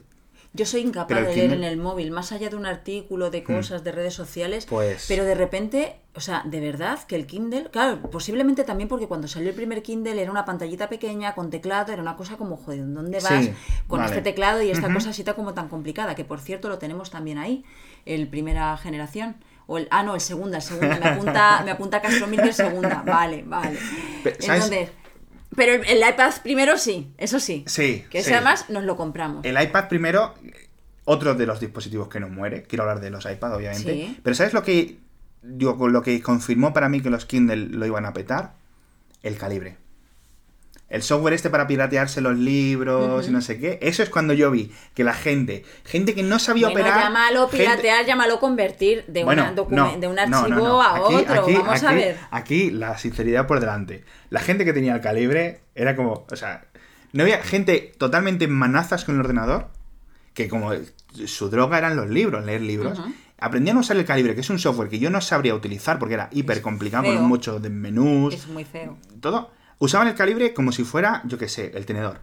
O sea, súper intuitivo para ellos y, se bajaban los libros, un montón de páginas de compartir libros. Y claro, son descargas que no era como las películas que tenías que esperar horas. Pero Calibre no te servía para descargarte libros, ¿no? No, no, no, no, Calibre era para convertirlo. Claro, para Pero cuando, cuando, cuando yo O sea, es una herramienta extra que ayudaba tal, pero, pero Calibre como tal es simplemente un conversor de archivos. Pero cuando yo veía a la gente por su mera necesidad de piratearse los libros, pues claro, si tú compras muchos libros todos los meses y no eres de biblioteca, porque en la biblioteca pues no hay siempre la disponibilidad, etcétera, y la gente quiere los últimos novelas, etcétera, era o me estoy gastando 100 euros, o porque la gente que con 25 euros, tanto, tanto, tanto, veían la piratería como algo que dice, les he enviado del cielo. En ese sentido, igual que la piratería de películas y de series, nosotros pasamos cuando la época de Lost, y Mujeres Desesperadas y Prison Break y todo eso, empezamos a piratear series que era algo que no hacíamos, que era las series de televisión era lo que tú veías por las noches en la tele, o Los Simpson al mediodía.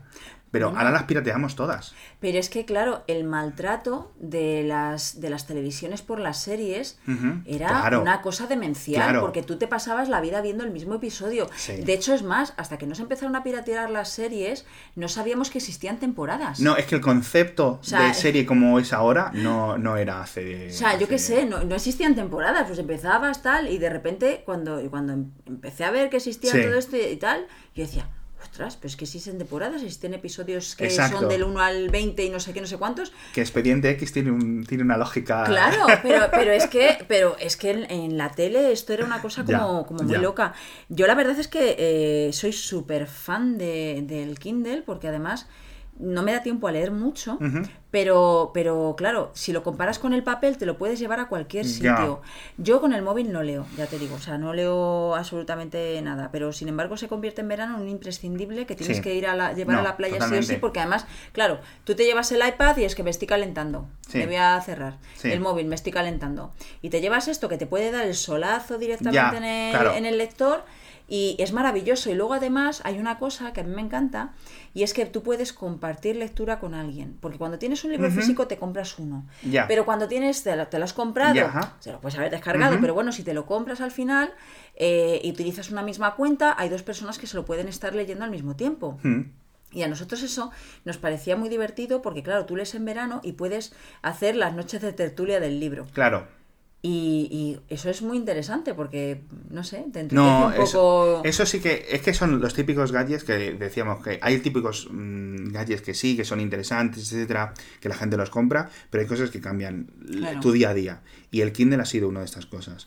Porque tenemos ahora el Kindle Unlimited, que son las suscripciones de libros, etcétera, que puedes leer un montón. Cierto es que no hay siempre todos los catálogos, todos los estrenos, etcétera, pero tienes un catálogo suficiente por un precio ridículo comparado con estar comprando libros, etcétera. Y lo de leer por las noches ahora con las nuevas pantallas de retroiluminadas, que al principio no lo tenían y ahora creo que se lee súper bien también, leer en la playa, etcétera. No se muere, la batería es eterna, ¿vale? Y a nivel de pantallas han mejorado, o sea, es decir, son cosas, los nuevos Kindle son mejor resolución en cierto sentido. Aunque no se puede medir siempre la resolución porque son como piedrecitas chiquititas, arenita, que se cambia de color. Pero sí que han sido una de las grandes cosas. Y, Kindle es sinónimo de lector, de lector de libros. Y lo fácil que es de repente, que, dices, esto me mola. Me, acuerdo además que, que estando en Portugal me había leído un trozo, una, una especie como de, de spin-off de la Biblioteca de los Muertos, que es una trilogía y tal, y de repente me lo leí y dije, jo, esta historia tiene que tener algo más, porque yo no sabía que era un, que era un pequeño relato y tal.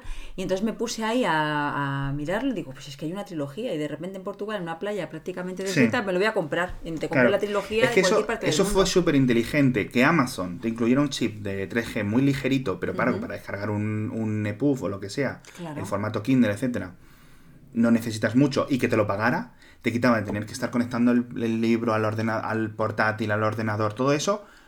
Lo que te decía era llevarte hacia, hacia consumir libros, que no hay nada malo en consumir libros, es decir, eso es la típica cosa. Ver muchas series tiene sus peligros, ver muchas pelis, no sé qué, jugar muchos videojuegos, no sé qué, pero ver libros, o sea, leer muchos libros es una cosa que no le veo contras, ¿vale?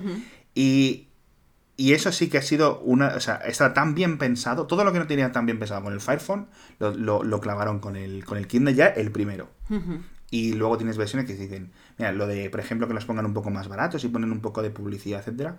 Pero ya para sí, mí. Sí, pero publicidad cuando la pantalla está apagada, se te quede la publicidad, lo enciendes y ya no vuelves a ver ya, publicidad ya, ya, exacto. no, no, no molesta, no, molesta y nada. Exacto.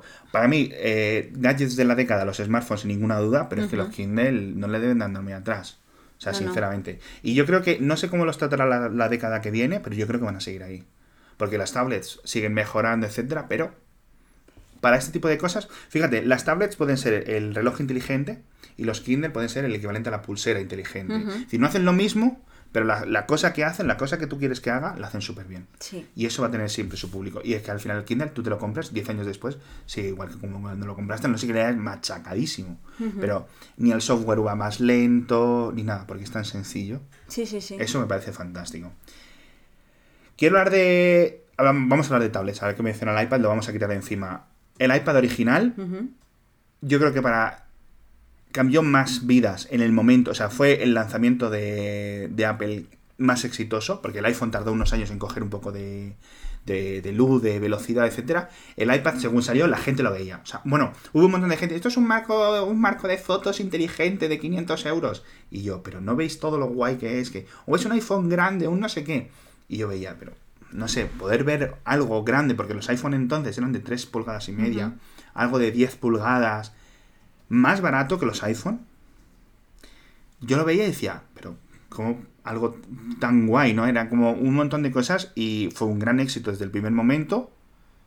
Y de nuevo, el iPad original sigue siendo un tanque que no se moría, sigue, pesaba mucho, pesaba como 700 gramos, pesaba como el doble, ¿vale? Fíjate que en las tablets no ha pasado lo mismo, las tablets más o menos siguen siendo del mismo tamaño. Hubo un momento con las tablets de 7 pulgadas, la, de las, em, la Nexus 7 y todo eso, que se quedaron en los cajones rápido, pero el iPad, el iPad 2, que ya vino muy refinado, etcétera, sucesivo, luego con las pantallas retina. claro. O sea, ya no hablamos de los iPad Pro, etcétera, que los podemos meter casi en la categoría de portátiles y tal. Pero el iPad, iPad, gran revolución y que sí que ha cambiado la vida. De, o sea, mucha gente ya decía, no necesito el portátil. Claro. O, o, tengo el portátil, pero lo necesito a lo mejor porque necesito hacer una cosa muy concreta o lo que sea. Entonces, el, eh, les ha cambiado la vida porque hacen su vida, su computación, digamos, su conexión con el mundo a través de Internet, la hacen desde el iPad, en su sofá. Que antes tenías que irte al, al dormitorio, al sitio donde te veías el ordenador, a clic, clic, clic, clic, clic. Yo creo que ha cambiado mucho las tabletas para, de nuevo, para la gente de la calle. Igual que los móviles, etcétera pues eh, sí lo han hecho los smartphones. Yo creo que para parte de la población las tablets han sido su gran, su gran cambio. A mí las tablets me, parecen también elementos súper importantes de, estos últimos años y, bueno, es verdad que, aunque las pantallas grandes siempre han llamado mucho más la atención, porque además era sobre todo el exponente que siempre ha sido Apple, ha sido siempre con pantallas eminentemente grandes, eh, a mí, por ejemplo, las pantallas pequeñas sí me parecían también muy interesantes. Eh, por ejemplo, el iPad mini a mí es un tablet que me encanta. La última generación ha sido un recauchutado de lo que tenían antes y tal. Me hubiese gustado que hubiesen hecho un diseño un poquito más eh, preparado, menos marcos y demás. Pero al final son dispositivos que te caben en cualquier sitio, que son súper ligeros, con los que puedes hacer un montón de cosas. Y para mí, para mi trabajo, no, no puede sustituir 100% un ordenador, pero yo me voy con un tablet y me voy bastante tranquila. ¿vale? O sea, el, poder hacer determinadas cosas, tener pantalla grande. Además, yo, por ejemplo, si voy de viaje, yo soy capaz de ver una serie en el tablet, pero yo nunca he abierto el portátil para verme una serie. Yo ayer abrí Netflix. La batería. En, el, en, el, en el portátil y cada vez que lo abro en el portátil, que no lo suelo usar, siempre Netflix es en el, veo mucho Netflix en el móvil. Yo tablets no uso. O sea, yo mi día a día tablets no uso. De hecho, tengo dos iPads en casa. Yo no veo mi vida Netflix con el móvil. Nunca sé, no sé dónde están las tablets en mi casa. O sea, reconozco que ha sido un cambio, pero fuera de mi casa. En mi casa lo que nos ha cambiado, tanto a mi mujer como a mí, los móviles. O sea, los móviles es lo que usamos constantemente. Aunque sí que reconozco que hay gente que el móvil lo usa poco y la tableta mucho, ¿vale? Pero sí que los dos han crecido a costa del portátil. Pues yo cada vez que digo, mmm, voy a ver Netflix, tengo el portátil encima por algún motivo, porque está haciendo algo concreto que necesite el portátil, y digo, ¿dónde está la app de Netflix? Y me tengo que acordar que es en el navegador. O sea, tampoco lo hago que no consumo Netflix, que me parece algo muy raro. Es que de hecho, bueno, las baterías de los portátiles están muy optimizadas, pero um, salvo que fuese para trabajar, tampoco se te ocurre en un avión, en un vuelo de 8 horas, ponerte a ver cosas. Y algo que puedes hacer con un iPad o con una tableta y con un portátil no puedes hacerlo. Sí, sí.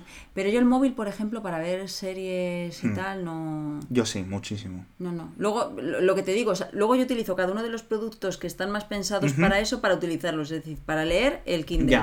Para ver eh, series, el tablet. para redes sociales. Eh, de móvil todo. O sea, la, diferencia de tus horas de que comentábamos al principio, de horas que consumes al día, y es porque yo todo el resto lo hago en el, móvil. O sea, leer artículos, escribir. Eh, bueno, escribir no mucho, grabar el podcast tampoco lo hago. Pero es para lo único que uso el ordenador. Para ir a hacer la newsletter y para hacer el podcast. El resto del día, fuera, me voy de esa habitación. No, no, no, tiene para nada. O sea, no, no me ofrece ninguna, ninguna gran eh, ventaja. Otro cambio, otro producto que ha llegado al final de la década, o del decenio, pero que yo creo que sí se va a quedar y en la década que viene va a ir muy a tope, auriculares inalámbricos, auriculares rollo AirPods. AirPods es como el nombre de la categoría, casi. O sea, ha conseguido Apple con lo que ha hecho Amazon con el Kindle, que le llamemos Kindle a todo, aunque sea de Kobo, de Sony, no sé qué, ¿qué tienes? El Kindle de Sony, ¿no? sí, sí. Eh, Apple lo ha conseguido con los AirPods. Una cosa que se sacado de la manga, que no se habían filtrado ni nada, ahora con los AirPods Pro, que no sé cuál es tu opinión con respecto a ese tipo de auriculares que se meten... A mí es que me, encantan. ¿Sí? O sea, en términos. pero, a ver, me encantan porque me gustan muchísimo los auriculares con cancelación de ruido. Yo hace muchos años que utilizo auriculares con cancelación de ruido. Yo me he subido al carro ahora, hace cinco meses. Pues no sé a qué esperabas. Pero con, pues a que no costarán 400 euros. Pero bueno, a ver, en su momento, yo que sé, pues por ejemplo, Philips, Sony siempre lo ha hecho, los, eh, los de Parrot, los Think, o sea, yo he utilizado todos esos, lo que pasa es que eran auriculares grandes y al final, salvo que tuvieses mucho espacio, el meterte los auriculares, entonces yo creo que especialmente este año lo que ha habido es un gran boom de fabricantes que han hecho pues eh, los auriculares inalámbricos pequeñitos in-ear para que puedan tener cancelación de ruido con una miniaturización espectacular. Eh, y, que puedas utilizarlos en cualquier momento. Entonces, a mí ha habido una cosa que me han gustado mucho de los AirPods y es que de verdad hacen una cancelación incluso de sonidos que no son redundantes, porque al final la cancelación se basa en, que haya una onda que sea contraria al sonido que está emitiendo, pero normalmente suele ser un sonido redundante. Entonces, ¿qué sucede? Que si resulta que, que tú tienes sonidos más eh, de ese momento y te los está bloqueando, a mí es una de las cosas de los AirPods que me ha dejado bastante, bastante sorprendida. Entonces, de los Pro. Sí, de los Pro, efectivamente. Yo es que prefiero los normales. Es que a mí no me gustan. Yo no sé si es que tengo una oreja morfa y la otra normal, pero nunca los auriculares in-ear siempre tengo que poner la silicona pequeñita en el izquierdo y una más grande en el derecho. Oye, pues puede ser que sea, que sea ese tema. y bueno, hasta hace poco, por No, pero no me gusta, no me gusta. O sea, el quitarlos, el que hagan como ¿Sabes? Ese no es un pop, ¿sabes? Pero, no te gusta el aislamiento. Tú mm. sabes que yo llevo los auriculares esos a veces incluso aunque no esté escuchando nada. ¿En serio? Llevo cancelación de ruido aunque no escuche nada. Mi mujer se pone los mi mujer los AirPods se los compré el primer día. Le digo, mm, yo creo que ni sabía que habían lanzado, ¿vale? Y, fui, y además de estas webs que te dicen dónde hay stock de Apple, y fui, cogí el coche corriendo pensando no sé qué, llegué y, y, los compré y volví para casa y digo, toma tal. Y desde ese día no se los quitó. Bueno, se los quitó porque se desgastaron y le volví a comprar los AirPods 2 el mismo día de lanzamiento también. Los tiene puestos todo el día. todo el día, aunque no los esté escuchando, aunque no tenga música. Claro. Y yo la veo por casa, tiene el pelo así que le cubre un poco las orejas. Y ya no me puedo fiar si me está oyendo, ¿no? Porque no sé si tiene música e incluso si tiene los cascos, no sé si la está los tiene activos. Claro, es que encima te estás olvidando de que los llevas. Porque claro. Es que. No, me dices que no me los quito porque es que mm, en, el bolsillo se me pierden. Entonces, si los tienes en las orejas, sabes que no sabes dónde están. Sí, sí, sí. Como las gafas. A mí me pasó una vez que fui, que, fui a, visitar a mi médica y tal. Sí. Entonces, eh, cuando salgo de la consulta, voy andando y digo, ostras, he estado toda la consulta con los auriculares puestos. Pues fui dos días después eh, y, le pedí perdón, le dije, oye, mira, el otro día me pasó esto, no me he dado cuenta de que los llevaba puestos y, la verdad es que lo siento muchísimo porque no sé si pensaste que yo estaba... No, dijo, pues ¿sabes qué? Pensaba que eran unos pendientes. Anda. Pues yo te vi con unas cositas blancas así, yo pensaba que eran unos pendientes, me parecía así bastante curioso y no sé qué. Claro, te estoy hablando de que con los primeros AirPods el diseño era un diseño un poquito bastante diferente a lo que se había visto hasta el momento. Y, me dijo, pues en ningún momento pensé que eran unos auriculares, yo pensé que llevabas con unos pendientes extraños. Y yo súper apurada pensando, madre mía, debió pensar que soy una maleducada. Pero claro, no me di cuenta que los, como los llevo sin sonido, no me di cuenta de que los llevaba puestos. Yo tengo muchas discusiones por eso. Porque no sé, no, no, no discusiones, discusiones, pero sí, en plan, no sé si puedo hablarte o no, porque la etiqueta social te dice que si alguien tiene los cascos puestos, no le hables. O al menos le hagas un, te aparezca por delante de su cara, en plan, te puedo hablar, y si no los tienes puestos, pues te sorprende, porque dices, claro, pues si no tengo música, pero yo no tengo forma de saber que no tengo música, pues no están emitiendo luces ni nada, ¿sabes? O a lo mejor esa es la solución, que emitan luz cuando están, no lo sé. Pero por la calle, aunque no sean los AirPods, que sean AirPods falsos, etcétera, cada vez veo más gente. Sí, sí, sí. Algo que era impensable. Y son tan cómodos y tan chulos. Son caros. Yo, las dos reseñas que he escrito en la vanguardia de los AirPods, de los AirPods y de los AirPods 2, me costó muchísimo explicar por qué merecía la pena gastarse 200 euros en un cacharro así. Porque 200 euros para mucha gente es lo que se gasta en el móvil. Claro. Entonces, explicarles por qué una cosa tan superflua como son unos auriculares que estamos acostumbrados a que te lo regalen merezca la pena de repente gastar 200 euros, ostras, que es la mitad del alquiler para muchas personas. Es que, es que además hay que tener en cuenta que, bueno, eh, porque ahora hay determinados fabricantes que lo están haciendo para dispositivos móviles más baratos, pero claro, los AirPods ya, tú ya partes de la base de que estás comprándote un teléfono que te cuesta 800, 900 mil euros. Entonces digamos que es como el complemento que te regalan por Navidad y tal, que a lo mejor no es una compra tanto de uno mismo, de ahora me voy a comprar estos auriculares, que en el caso de los AirPods Pro son 279 euros, que ojo, cuidado. Y, bueno, pues eh, pero yo desde luego creo que a mí en general los auriculares me parecen algo súper, súper interesante. Es que yo los he utilizado de, siempre. Incluso ya te digo, para no escuchar nada. yo, la, mi gran queja a los AirPods y la categoría que representan es eh, la degradación de la batería. Hmm. Porque literalmente, cuando le regalé los AirPods 2 a Ainoa, fue porque los AirPods 1 ya le duraban 45 minutos. Entonces era una necesidad, era comprarte los mismos otra vez, rebajados a 120 euros por ahí por internet, etcétera, lo que sea, o unos dos. Claro. Y sinceramente, o sea, tienen los dos y los Pro también, y, hay, hemos comprado cuatro pares de AirPods en casa. o sea, es mucho dinero en AirPods. Más los falsos, que también he comprado falsos para probarlos, estos de 20 euros y cosas así. Funcionan bien, yo creo que mucha gente los usa, y demuestran que la tecnología se puede hacer mucho más barata. Yo no sé si van a seguir costando 200 euros siempre durante estos próximos años, pero en el momento que los AirPods, si Apple decide ir por ahí, como hizo con el iPad mini, hacer una cosa más barata, hacer unos AirPods que hagan lo mismo que los AirPods originales, pero cuesten 50 euros, aunque tengan que cambiarlos todos los años por la batería. lo veré. Yo creo que no los vamos a ver, pero sería una gran No por parte de Apple. No por parte de Apple, pero con, que los haga Xiaomi, con que los haga Huawei, etcétera, que sean compatibles con el iPhone, que no sean tan chulos a lo mejor como esto de que lo abres, la desconexión, desconexión yo creo que mucha gente sí lo va a empezar a usar. Y lo vamos viendo porque la gente ya usa, los usa para hablar. Ya no se pone el móvil en la oreja, el móvil se queda en el bolsillo, se queda en la mano. Yo puedo estar viendo el móvil haciendo otras cosas. Claro, es que yo al final las conversaciones hago eso. Yo si, si preveo que voy a mantener una conversación con alguien, me lo pongo y llamo. Claro. Cosa que a lo mejor antes pues se podía hacer con unos de cable y tal, pero ya tenía que estar pegada al teléfono, que, tenía, que, tenía, que tener bolsillos para poder meterme el teléfono. Y fíjate que es lo mismo que vino hace muchísimos años con los auriculares Bluetooth estos de los ejecutivos, que eran muy feos, que se ponían ahí, que era como de... Para es que hasta eso lo usaba yo. Pues yo a esa gente le daba una patada en la boca.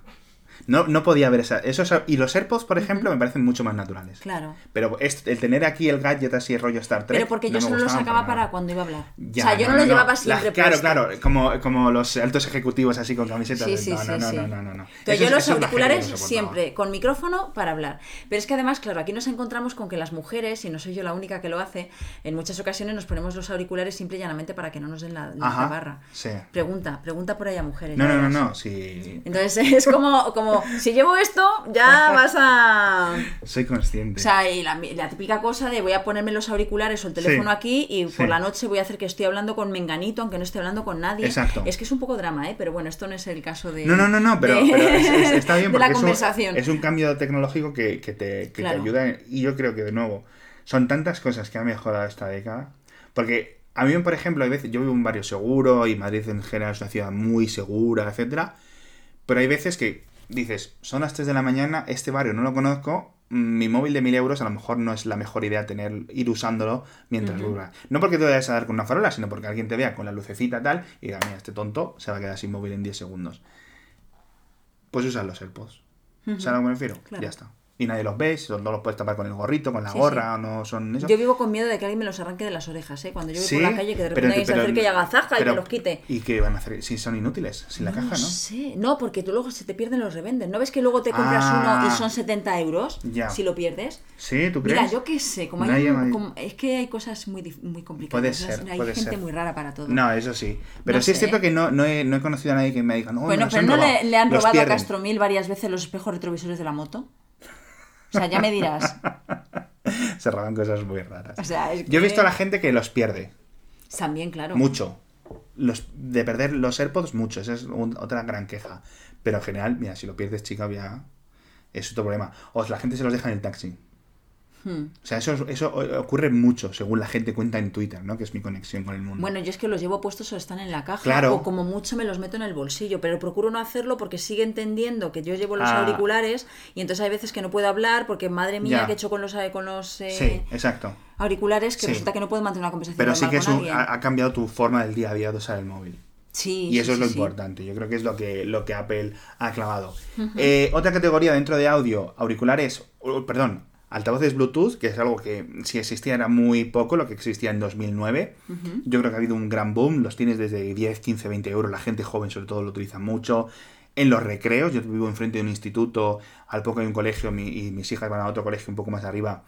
En los recreos, los gente de instituto usan los altavoces Bluetooth para compartirse música, aparte de poner manos libres. ¿Qué me estás contando? ¿En el patio en el recreo. ¿Sí? Hay algunos colegios que lo tienen prohibido y otros colegios que, bueno, si no te pasas, etcétera, pues en el recreo lo puedes usar o en las horas estas de después, hasta ahí. Y mucha gente, no lo has visto, lo habrás visto, gente que va con el altavoz Bluetooth por la calle puesto. No lo sé, vives en un barrio muy chungo que... Yo te he dicho, lugar, normal, pero ya la me gente... dicho que es un barrio seguro. Pero sí es cierto. Yo gente con los, con los auriculares puestos, o sea, con los altavoces puestos y tal, es bastante residual. Pero, para Las, pero en las casas sí. No, en, la calle y es... En el metro me parece una locura hacerlo. En la calle también me parece una locura. Yo digo que se hace. No creo que me parezca bien. pero en la casa, no, no, por no, digo que yo verlo. Yo verlo lo he visto ah. de manera muy residual en, el, en el metro, en alguna ocasión. Me parece súper mal educado. Eh, pero yo creo que la gente utiliza más el altavoz del teléfono móvil. también, también, también. No, no, sí, sí, claro, no. si es que es eso, es decir, no solo ya vas a ponerle el, el manos libres del móvil, vas a ir a algo que haga mucho más ruido para molestar más aún. Eso me parece una locura los auriculares Bluetooth dentro de casa, en su hábitat natural, donde deberían de ser solo legales, fuera de casa no. Eh, en la ducha, los que son resistentes al agua yo creo que muchas familias lo tienen. En la cocina también han triunfado mucho, el típico auricular, el, altavoz que vas moviéndolo. Yo creo que eso sí, de nuevo, por precio. Vamos a, meter auricular y altavoz todo el rato en, esta conversación. Es como. Porque. a ver, auricular, altavoz, no, pero como lo del reloj y el smartphone. o sea, yo todos los días en el, en el podcast diario me confundo siempre. Si hablo del Apple Watch, muchas veces le llamo iPhone. Es una locura en eso porque es. Pero sí es cierto. Y aparte de los altavoces Bluetooth, los altavoces inteligentes. Yo pensaba que no, pero es uno de las nuevas cosas que Amazon dices, se la ha sacado de la manga. el eco original. fan también. ¿Ves? Yo tengo los tres. Tengo Google Home, tengo los HomePod y tengo eh, Amazon. Y el Amazon que tengo, el, el, de pantalla. Y ese lo uso dos, tres horas todos los días. si estoy en la cocina. conversaciones de. Ay, cuéntame algo que me estoy aburriendo un poquito. Si es, si es, de. Si estoy en la cocina, eh, porque estoy con la lavadora, descendiendo, lo que sea, cocinando, haciendo la cena, lo que sea, el, el, el, el Echo Show está puesto. Siempre. Siempre. O sea, le digo, reproduce no sé qué serie y me da igual porque no la voy a mirar. Pon la radio, pon un podcast. Siempre está puesto.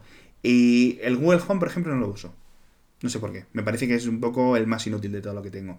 Y en los HomePods se utiliza, los utiliza sobre todo mi mujer para música. Porque se oyen tan bien que sí que le da mucho tiro.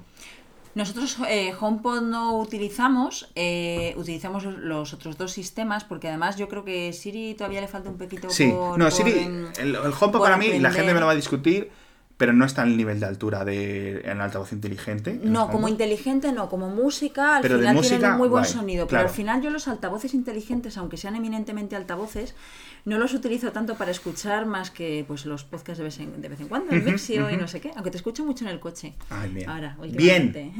¿Tú, Juan? Pero, Juan, donde yo se lo pongo. ¿Dónde escuchas el Mixio?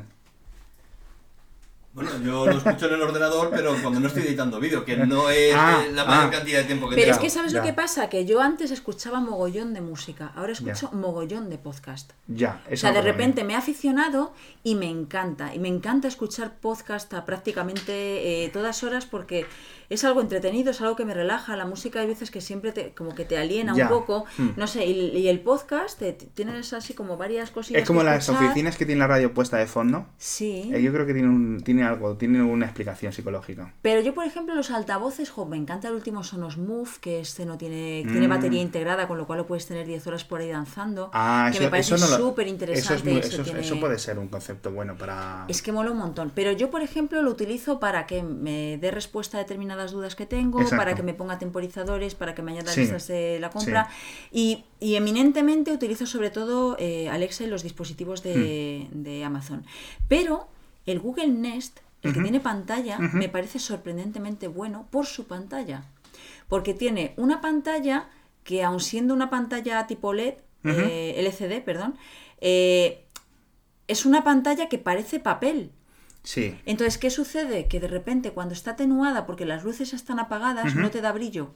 Puedes ver la hora de fondo, ah. pero no te da el brillo, por ejemplo, que te da un eco. Ya, con una pantalla que, está como gris. Sí, entonces las fotos, todo, porque lo utilizamos también como tipo marco de fotos y tal. O sea, me parece que la tecnología de la pantalla, que además fue una cosa que yo no supe ver tampoco, porque ya te digo, yo que visionario tengo muy poco.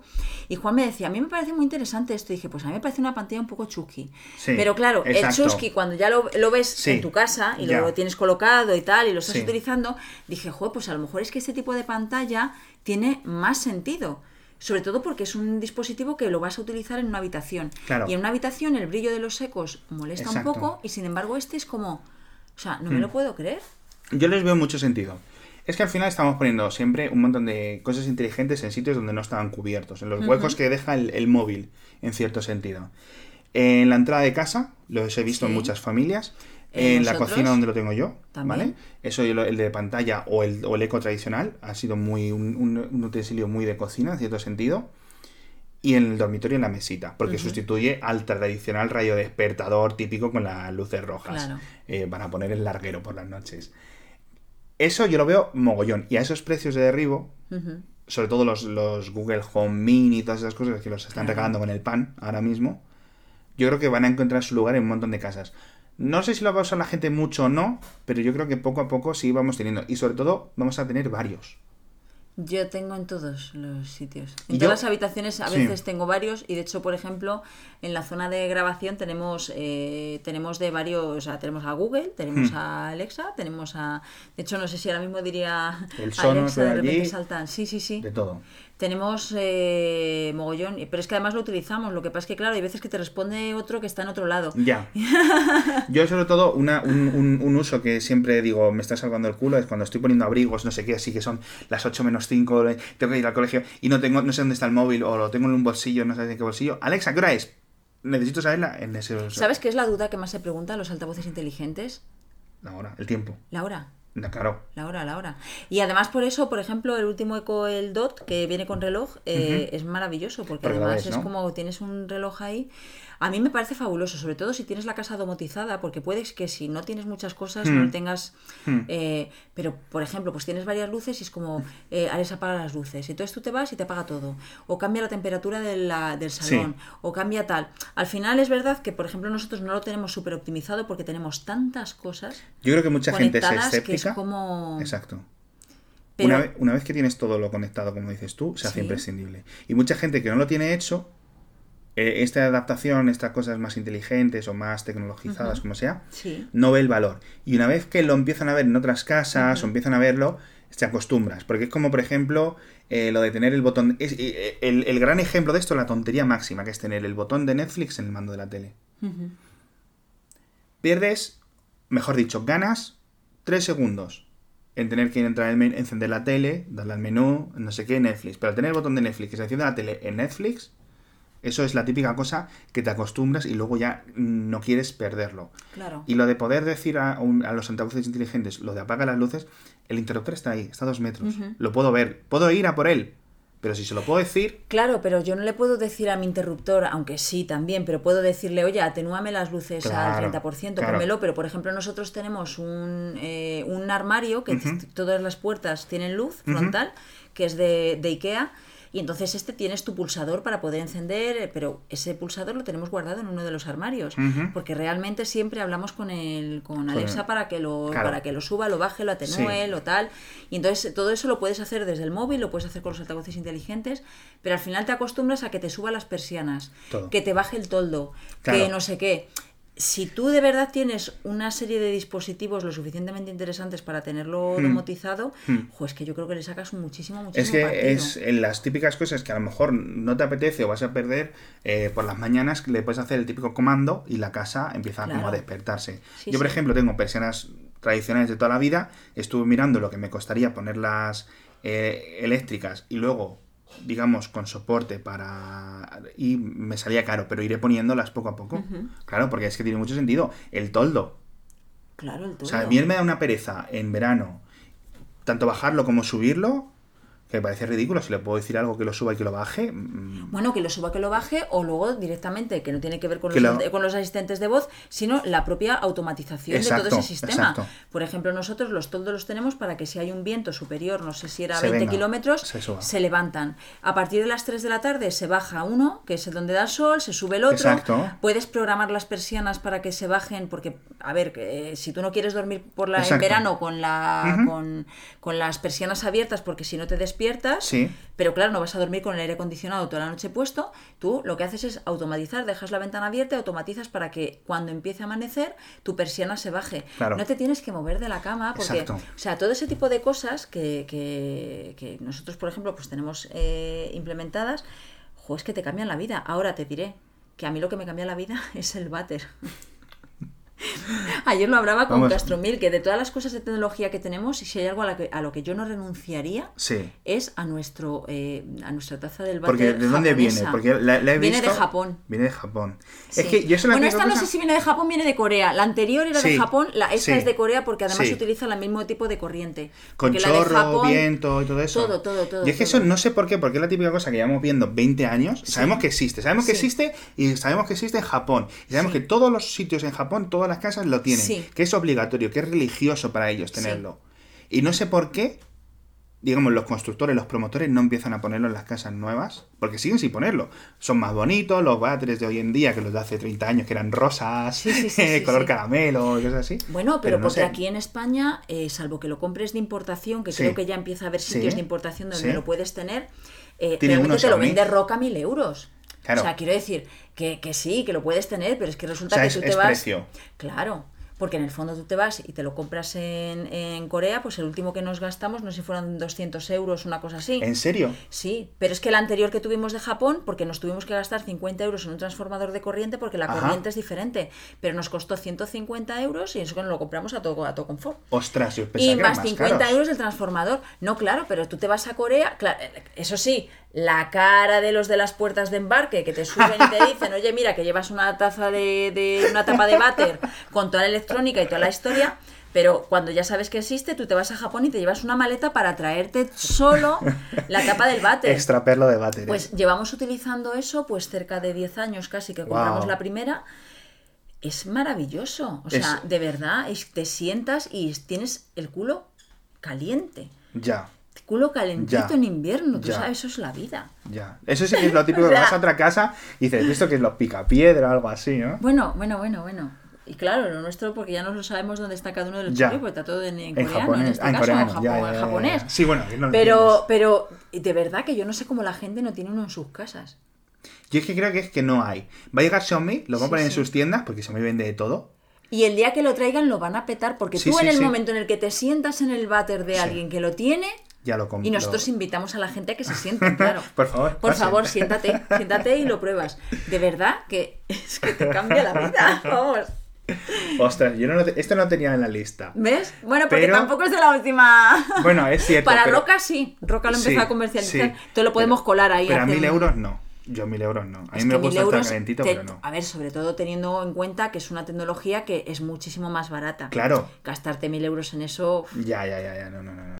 Quiero comentar varias sesiones rápidas antes de irnos a los videojuegos. Quiero comentar las impresoras 3D, que esto yo lo veo como va a revolución. un podcast majo, ¿eh? No, no, no, bajísimo. O sea... Impresoras 3D rápido, yo creo que no han sido han sido una década en la que eh, hay mucha gente usándolas, las fibras han mejorado mucho lo que es los cartuchos, por decirlo así, pero no están ahí para el público general, siguen siendo para frikis. Yo siempre le digo, espero el momento no el momento de mi iPhone, el momento Macintosh que Apple te coge un portátil, un ordenador que esté todo comparado con lo que había entonces, en el 85, 84, etcétera, no ha ocurrido con las impresoras 3D, no hay algo que cuesta un poco más, pero está chulo, funciona, no se atascan los cabeceros, todas esas cosas. Pero yo creo que en la década que viene sí. Las GoPro sí que han sido una revolución, aunque de nuevo mucha gente se las ha comprado y luego se han ido al cajón, no han sabido aprovecharlas. Y las Raspberry Pi y este típico de micro placas, etcétera, han sido también para un público mucho más entusiasta. Eso sí diría. Hombre, GoPro, desde luego, es una marca mucho más genérica que puede utilizar casi cualquiera, incluso aunque tú no tengas intención de hacer deporte de riesgo. Te puede quedar unos vídeos bastante aparentes. Desde luego, la impresión 3D que, se popularizó para el público en general, porque de hecho eh, ya existía para, empresariales, para, para empresas un poquito antes se va a seguir utilizando para, para empresas. sí.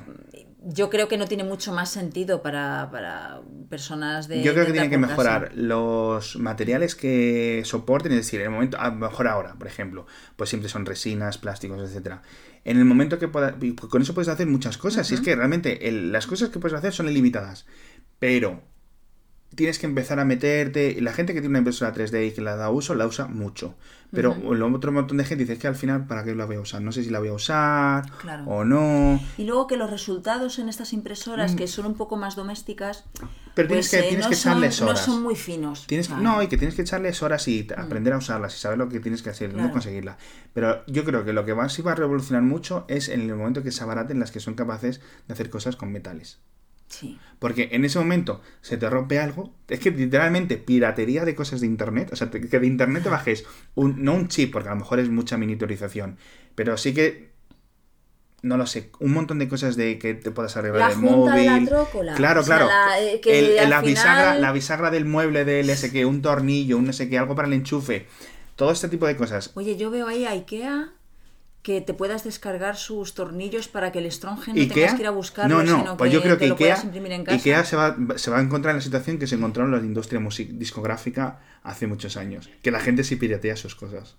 Cuando las impresoras te desean así, Sí, pero claro, si a ti la tornillería te la dan gratis. Ya, bueno. O sea, quiero decir, en el fondo para ellos, para ellos es mucho más fácil con el servicio de atención al cliente porque a ti tú tienes un tal mueble. Hmm. Oye, mira, necesito estos tornillos, te lo dan gratis. O sea, es decir, en este caso no lo venderían. Entonces, el hecho de que tú te lo puedas imprimir en tu hmm. casa sin necesidad de ir a la tienda, sin necesidad de gastar atención al cliente, sin necesidad de gastar sus propios eh, productos, puede ser muy interesante. Sí, pero para arreglarte el reloj, para arreglarte un pendiente, para arreglarte algunas cosas así que necesites algo, puedes hacerlo.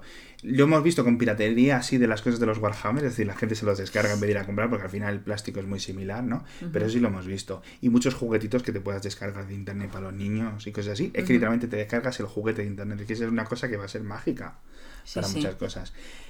Eh, consolas. La mejor de la década, del decenio, la más clave para ti. A mí, para mí, la más clave ha sido la Nintendo Switch. ¿Sí? Para mí sí. Digo Switch. La Switch. A ver, no sé, eh, ¿eh? sé que no es la más popular entre los gamers, mm, pero, pero claro, es que estamos hablando de que ahora mismo ya no tenemos eh, tres consolas de última generación, sino que tenemos tres consolas de última generación y los móviles. Que los móviles han sido un exponente claro y decisivo, sobre todo para la compra de, muchos usuarios. El que tú ya eh, juegas a, yo qué sé, pues a Fortnite, incluso, mira, Call of Duty. Call of Duty ha tenido que rendirse la evidencia y lanzar una versión para teléfonos móviles este año. ¿Por qué? Pues porque su público está mucho en, los móviles. Y que hay mucho dinero. O sea, la gente se gasta mucho más dinero en el juego del móvil que en el juego de consola. el juego bueno, el juego de consola lo compras, en el Fortnite de ordenador, etcétera, también te gastas pasta, en el Minecraft, etcétera, pero en el móvil la gente parece que no duele. Hay mucha gente que se ha acostumbrado a darle al botón y hasta pum. Sí, sí. Y gastan mucho, y lo hemos visto, las estadísticas de crecimiento de videojuegos. Bueno, no te digo nada de Candy Crush. Ya. Te compras no, el Candy Crush ha visto qué, te compras tal, que se gastan un montón de dinero en las cositas sin poder pasar los niveles antes. Y en, o sea, no sé, me parece que, que, el teléfono móvil como plataforma de juegos creo que posiblemente... Si, si hablásemos de plataformas de juegos, a lo mejor te diría el teléfono móvil, pero si hablamos de consolas un poco más clásicas, yo creo que Nintendo lo ha vuelto a hacer con la Switch. Tiene una consola interesantísima, incluso aunque sus sistemas de cartones puede que no hayan sido hiper mega, hiper mega vendidos, que no lo sé, ¿eh? no tengo, no tengo ese dato pero el que tú puedas hacer cosas tan, tan, tan creativas con algo, no sé, me parece muy interesante. Y de hecho es la única consola con la que yo juego regularmente. De hecho ahora estoy con enganchada la Switch Lite. Yo creo que lo que la Lite, ojalá fuera un poco más barata. 200 euros está bien, pero ojalá fuera un poco más barata. 320. La, Lite. Switch. No, la Lite. No, la Lite 200, 220. sí. Yo me veo en la tesitura de que si quiero que mis hijas tengan la Switch Lite, tengo que comprar tres, porque si no se matan. Entonces voy a gastarme dinero en que se peguen. Y no quiero gastar dinero en que se peguen. No, no, no. Para, para familias eh, tiene que ser la Switch. La Switch normal. Eso es lo que dice mi mujer. Sí, sí, sí, sin duda. ¿eh? No lo sé. Y pero eh, yo, de consola a consola, diría la PlayStation 4. Pero yo creo que aún así, a nivel de impacto, etcétera, un poco más intergeneracional, etcétera, la 3DS es original. Que mira la fecha es de 2011. Con lo cual entra. Entra. Porque la Wii es de 2006, sí que fue la gran consola de la, de la, década anterior a la que estamos cerrando o la que vamos a cerrar el año que viene. Pero de la 3DS yo creo que sí ha, sido, ha tenido un gran impacto. Igual que, por ejemplo, hemos visto grandes fallos con la, la PSP, eh, la Vita también en cierto sentido. Hay mucha gente que le ha gustado mucho, ok, pero ha sido una cosa muy minoritaria. La Xbox se ha quedado menos en España muy por debajo de la PlayStation 4, es decir, la PlayStation 4 ha dominado sin ningún tipo de dudas. Pero yo creo que la 3DS, la Switch eh, y la PlayStation 4 yo creo que se quedarían. Sí que, no, sé de qué año es, lo voy a mirar, pero Kinect. Eso sí que se ha quedado y no, y no ha conseguido. Y a mí me da mucha pena porque yo estuve en, la, en Redmond, en Microsoft, estuve viendo todos los desarrollos que estaban haciendo con Kinect. No creo que hayan abandonado, yo creo que han abandonado el hardware. Sí. No creo que hayan abandonado el proyecto per se. Yo creo que van a seguir trabajando en eso y trabajando en cosas que además. Yo creo que muchas cosas de em, Kinect están en las HoloLens ahora. Sí, sí, sí, sí, posiblemente. Lo que pasa es que tienen que darle, pues, una. Yo creo que tienen que darle una vuelta un poquito hmm. más, sobre todo para que vuelva a consumo, para que vuelvas a tener una cosa de consumo, pero Kinect a mí me parecía un sistema extraordinario. Estoy viendo aquí 4 de noviembre de 2010, con lo 2010, entra. Está ahí, sí, sí, sí. Entra entraría, por el, límite. Pero yo que yo, yo sobre todo eso Bueno, no si hablamos si hablamos de decenios, sí, si hablamos exacto, exacto. Pero yo le veo como la PlayStation VR, es decir, está ahí, Sony vende algo pero tienes que comprarte la consola y luego eso. Y no todos los juegos lo tienen. Y los juegos que lo tienen tampoco te aporta tanto. Sí. Entonces yo creo que... Es un poco como el PlayStation Move que se quedó ahí. Llegó antes de tiempo. Llegó antes de tiempo. no sé si llegará en algún futuro algo, pero... pero yo, desde luego, a ver, a mí la PlayStation 4 me gusta. Me parece una consola además eh, muy potente para algunas cosas, para el juego más hardcore posiblemente. Sobre todo por el mando, porque tú en la Switch tienes el adaptador que puedes poner los dos, eh, los dos Joy-Con, pero no tiene una forma de mano que te permita una competitividad igual que te está permitiendo permitiendo una PlayStation 4 cuando estás compitiendo de tú a tú, por ejemplo, en juegos eh, online. Pero es que a mí la Switch me parece que tiene una versatilidad que no tiene ninguna otra. O sea, tú te puedes llevar esa consola, te puedes ir de viaje con ella sin necesidad de tele, puedes jugar varias personas, son juegos además que, que no sé, tienen, tienen mucha gracia, sobre todo para la gente que no son, eh, que no son jugadores eh, muy intensos, sino que son más casual. O sea, yo creo que tiene muchísimas ventajas en eso. Y a mí, pues, eh, pues me encanta. Yo sobre todo que no tengo mucho yo creo que para jugar, esto es súper sencillo. No tienes que hacer nada, no tienes que molestar a nadie. Te coges la Switch, te pones a jugar contigo mismo y tal, y. Yo creo que sí que han dado con la tecla. Yo creo que el gran fallo de lo que fue la Wii U, etcétera, que sí que fue un fracaso, lo han corregido completamente. Me parece una compañía y que lo haga de forma tan distinta y tan constante es decir, están las consolas tradicionales y luego Nintendo haciendo lo que le sale de un poco de, la gana, o sea, completamente. La GameCube fue la única, la última consola tradicional que sacaron, yo creo. Y era, y, y ya por entonces era distinta, iba tenía los, los, los, no sé si eran CDs o DVDs que eran más chiquititos, ¿te acuerdas? Sí, sí, sí. Era, era una cosa que era distinta a lo que había, ya no, nunca ha ido a por, a por lo mismo, eso me parece el, gran valor que aporta Nintendo y con la 3DS me pareció con dos pantallas tal, y con la DS original, y luego lo del 3DS, que no usas el 3D, porque ese rollo no sé, yo al menos nunca lo nunca Pero ojo, eh, son consolas eh, portátiles, me parece que la última que lanzaron fue hace un año y pico, pero bueno, es una consola por la que ya no apuestan especialmente pero eh, son consolas que, envejecen súper bien también. Y para, ¿eh? para todo el público inferior a 15 años, una 2DS XL, por ejemplo, que no sé si es el nombre concreto, muy barata, un buen catálogo de juegos. Nintendo no les baja los precios por algún motivo, sigue costando casi siempre lo mismo, pero son, son cosas con las que sí que puedes estar mucho, mucho, mucho tiempo. Lo que pasa es que su gran batalla ahora mismo es quitarles tiempo a los móviles, lo que decías tú. Sí. O sea, tienen una gran pelea con el uso del móvil que al final, mm, si estás usando la Switch o, la DRSS, no estás usando el móvil o la tableta. Claro. Entonces, y como son mucho más versátiles la, la tableta y el móvil, pantalla grande, con los mandos. La gente le A mí es que al final con los mandos en el móvil, jo, es que es un poquito complicado. me acabo de apañar perfectamente. ¿Sabes que el otro día me compré el Super Punk para la Nintendo Switch? Madre mía. No sabía que. Yo, mira que me, me he pasado años intentando buscar el Super Punk en una plataforma y el otro día mi hermano me dice: ¿Sabes que me compré la, el Super Punk? Y dije: Ah, pues mira, pues yo también. Sí. Sí, sí, sí. Qué guay. De todas formas, se nos han quedado algunas categorías, por ejemplo, podríamos hablar de un montón de avances, los Dyson, todas estas cosas de secadores, de cosas que han cambiado, que son muy particulares y un montón de cositas que vas a decir la gente. No habéis hablado de no sé qué. No habéis hablado de las barras de sonido de las teles, por ejemplo, yo qué sé, eso puede ser algo interesante, de las pantallas curvas, de los monitores curvos, de los monitores grandes. Bueno, es que las teles curvas no iban a ningún sitio, ¿eh? los, monitores sí, pero las teles a mí me parece un bluff, igual que las teles Los portátiles dos en uno y todo eso tampoco lo hemos comentado, pero bueno, en general, yo creo que ha sido una década muy buena. Yo creo que la década que viene va a ser muy interesante, o el diseño que viene. No hemos hablado, por ejemplo, tampoco de los Tesla. Todo este tipo ha habido un buen avances en, en, coches mucho más inteligentes eh, drones y todo esto que, no hemos comentado, pero gadget del año, o mejor dicho, gadget de la década, o al menos un top 3, ¿cuáles dirías tú? Yo diría, digo, decimos uno, yo y uno tú. Venga. Yo diría el iPad, o en general el iPad como concepto. Yo diría iPhone. Yo, sé que tú te quedas con el 4, ¿verdad? Y el iPhone 4. Yo creo que ese fue en, su época el que barría con la competencia. Yo ahora mismo me quedaría con el iPhone 11. Me parece un antes y un después. Sí, puede ser, puede ser. Yo creo que es un cambio de corrección de curso de Apple, que no está haciendo las cosas súper bien y ahora sí se está súper bien. Eh, de consolas tú decías la Switch, yo diría también, por ejemplo, los altavoces inteligentes, aunque reconozco que no son para todos. Y también diría un poco, no sé si decir alguno concreto, pero el Kindle yo creo que sí sería el, Kindle, yo creo que sería muy interesante. El gran gadget, uno de los grandes gadgets de la década. Por cierto, no mencionamos al Pebble.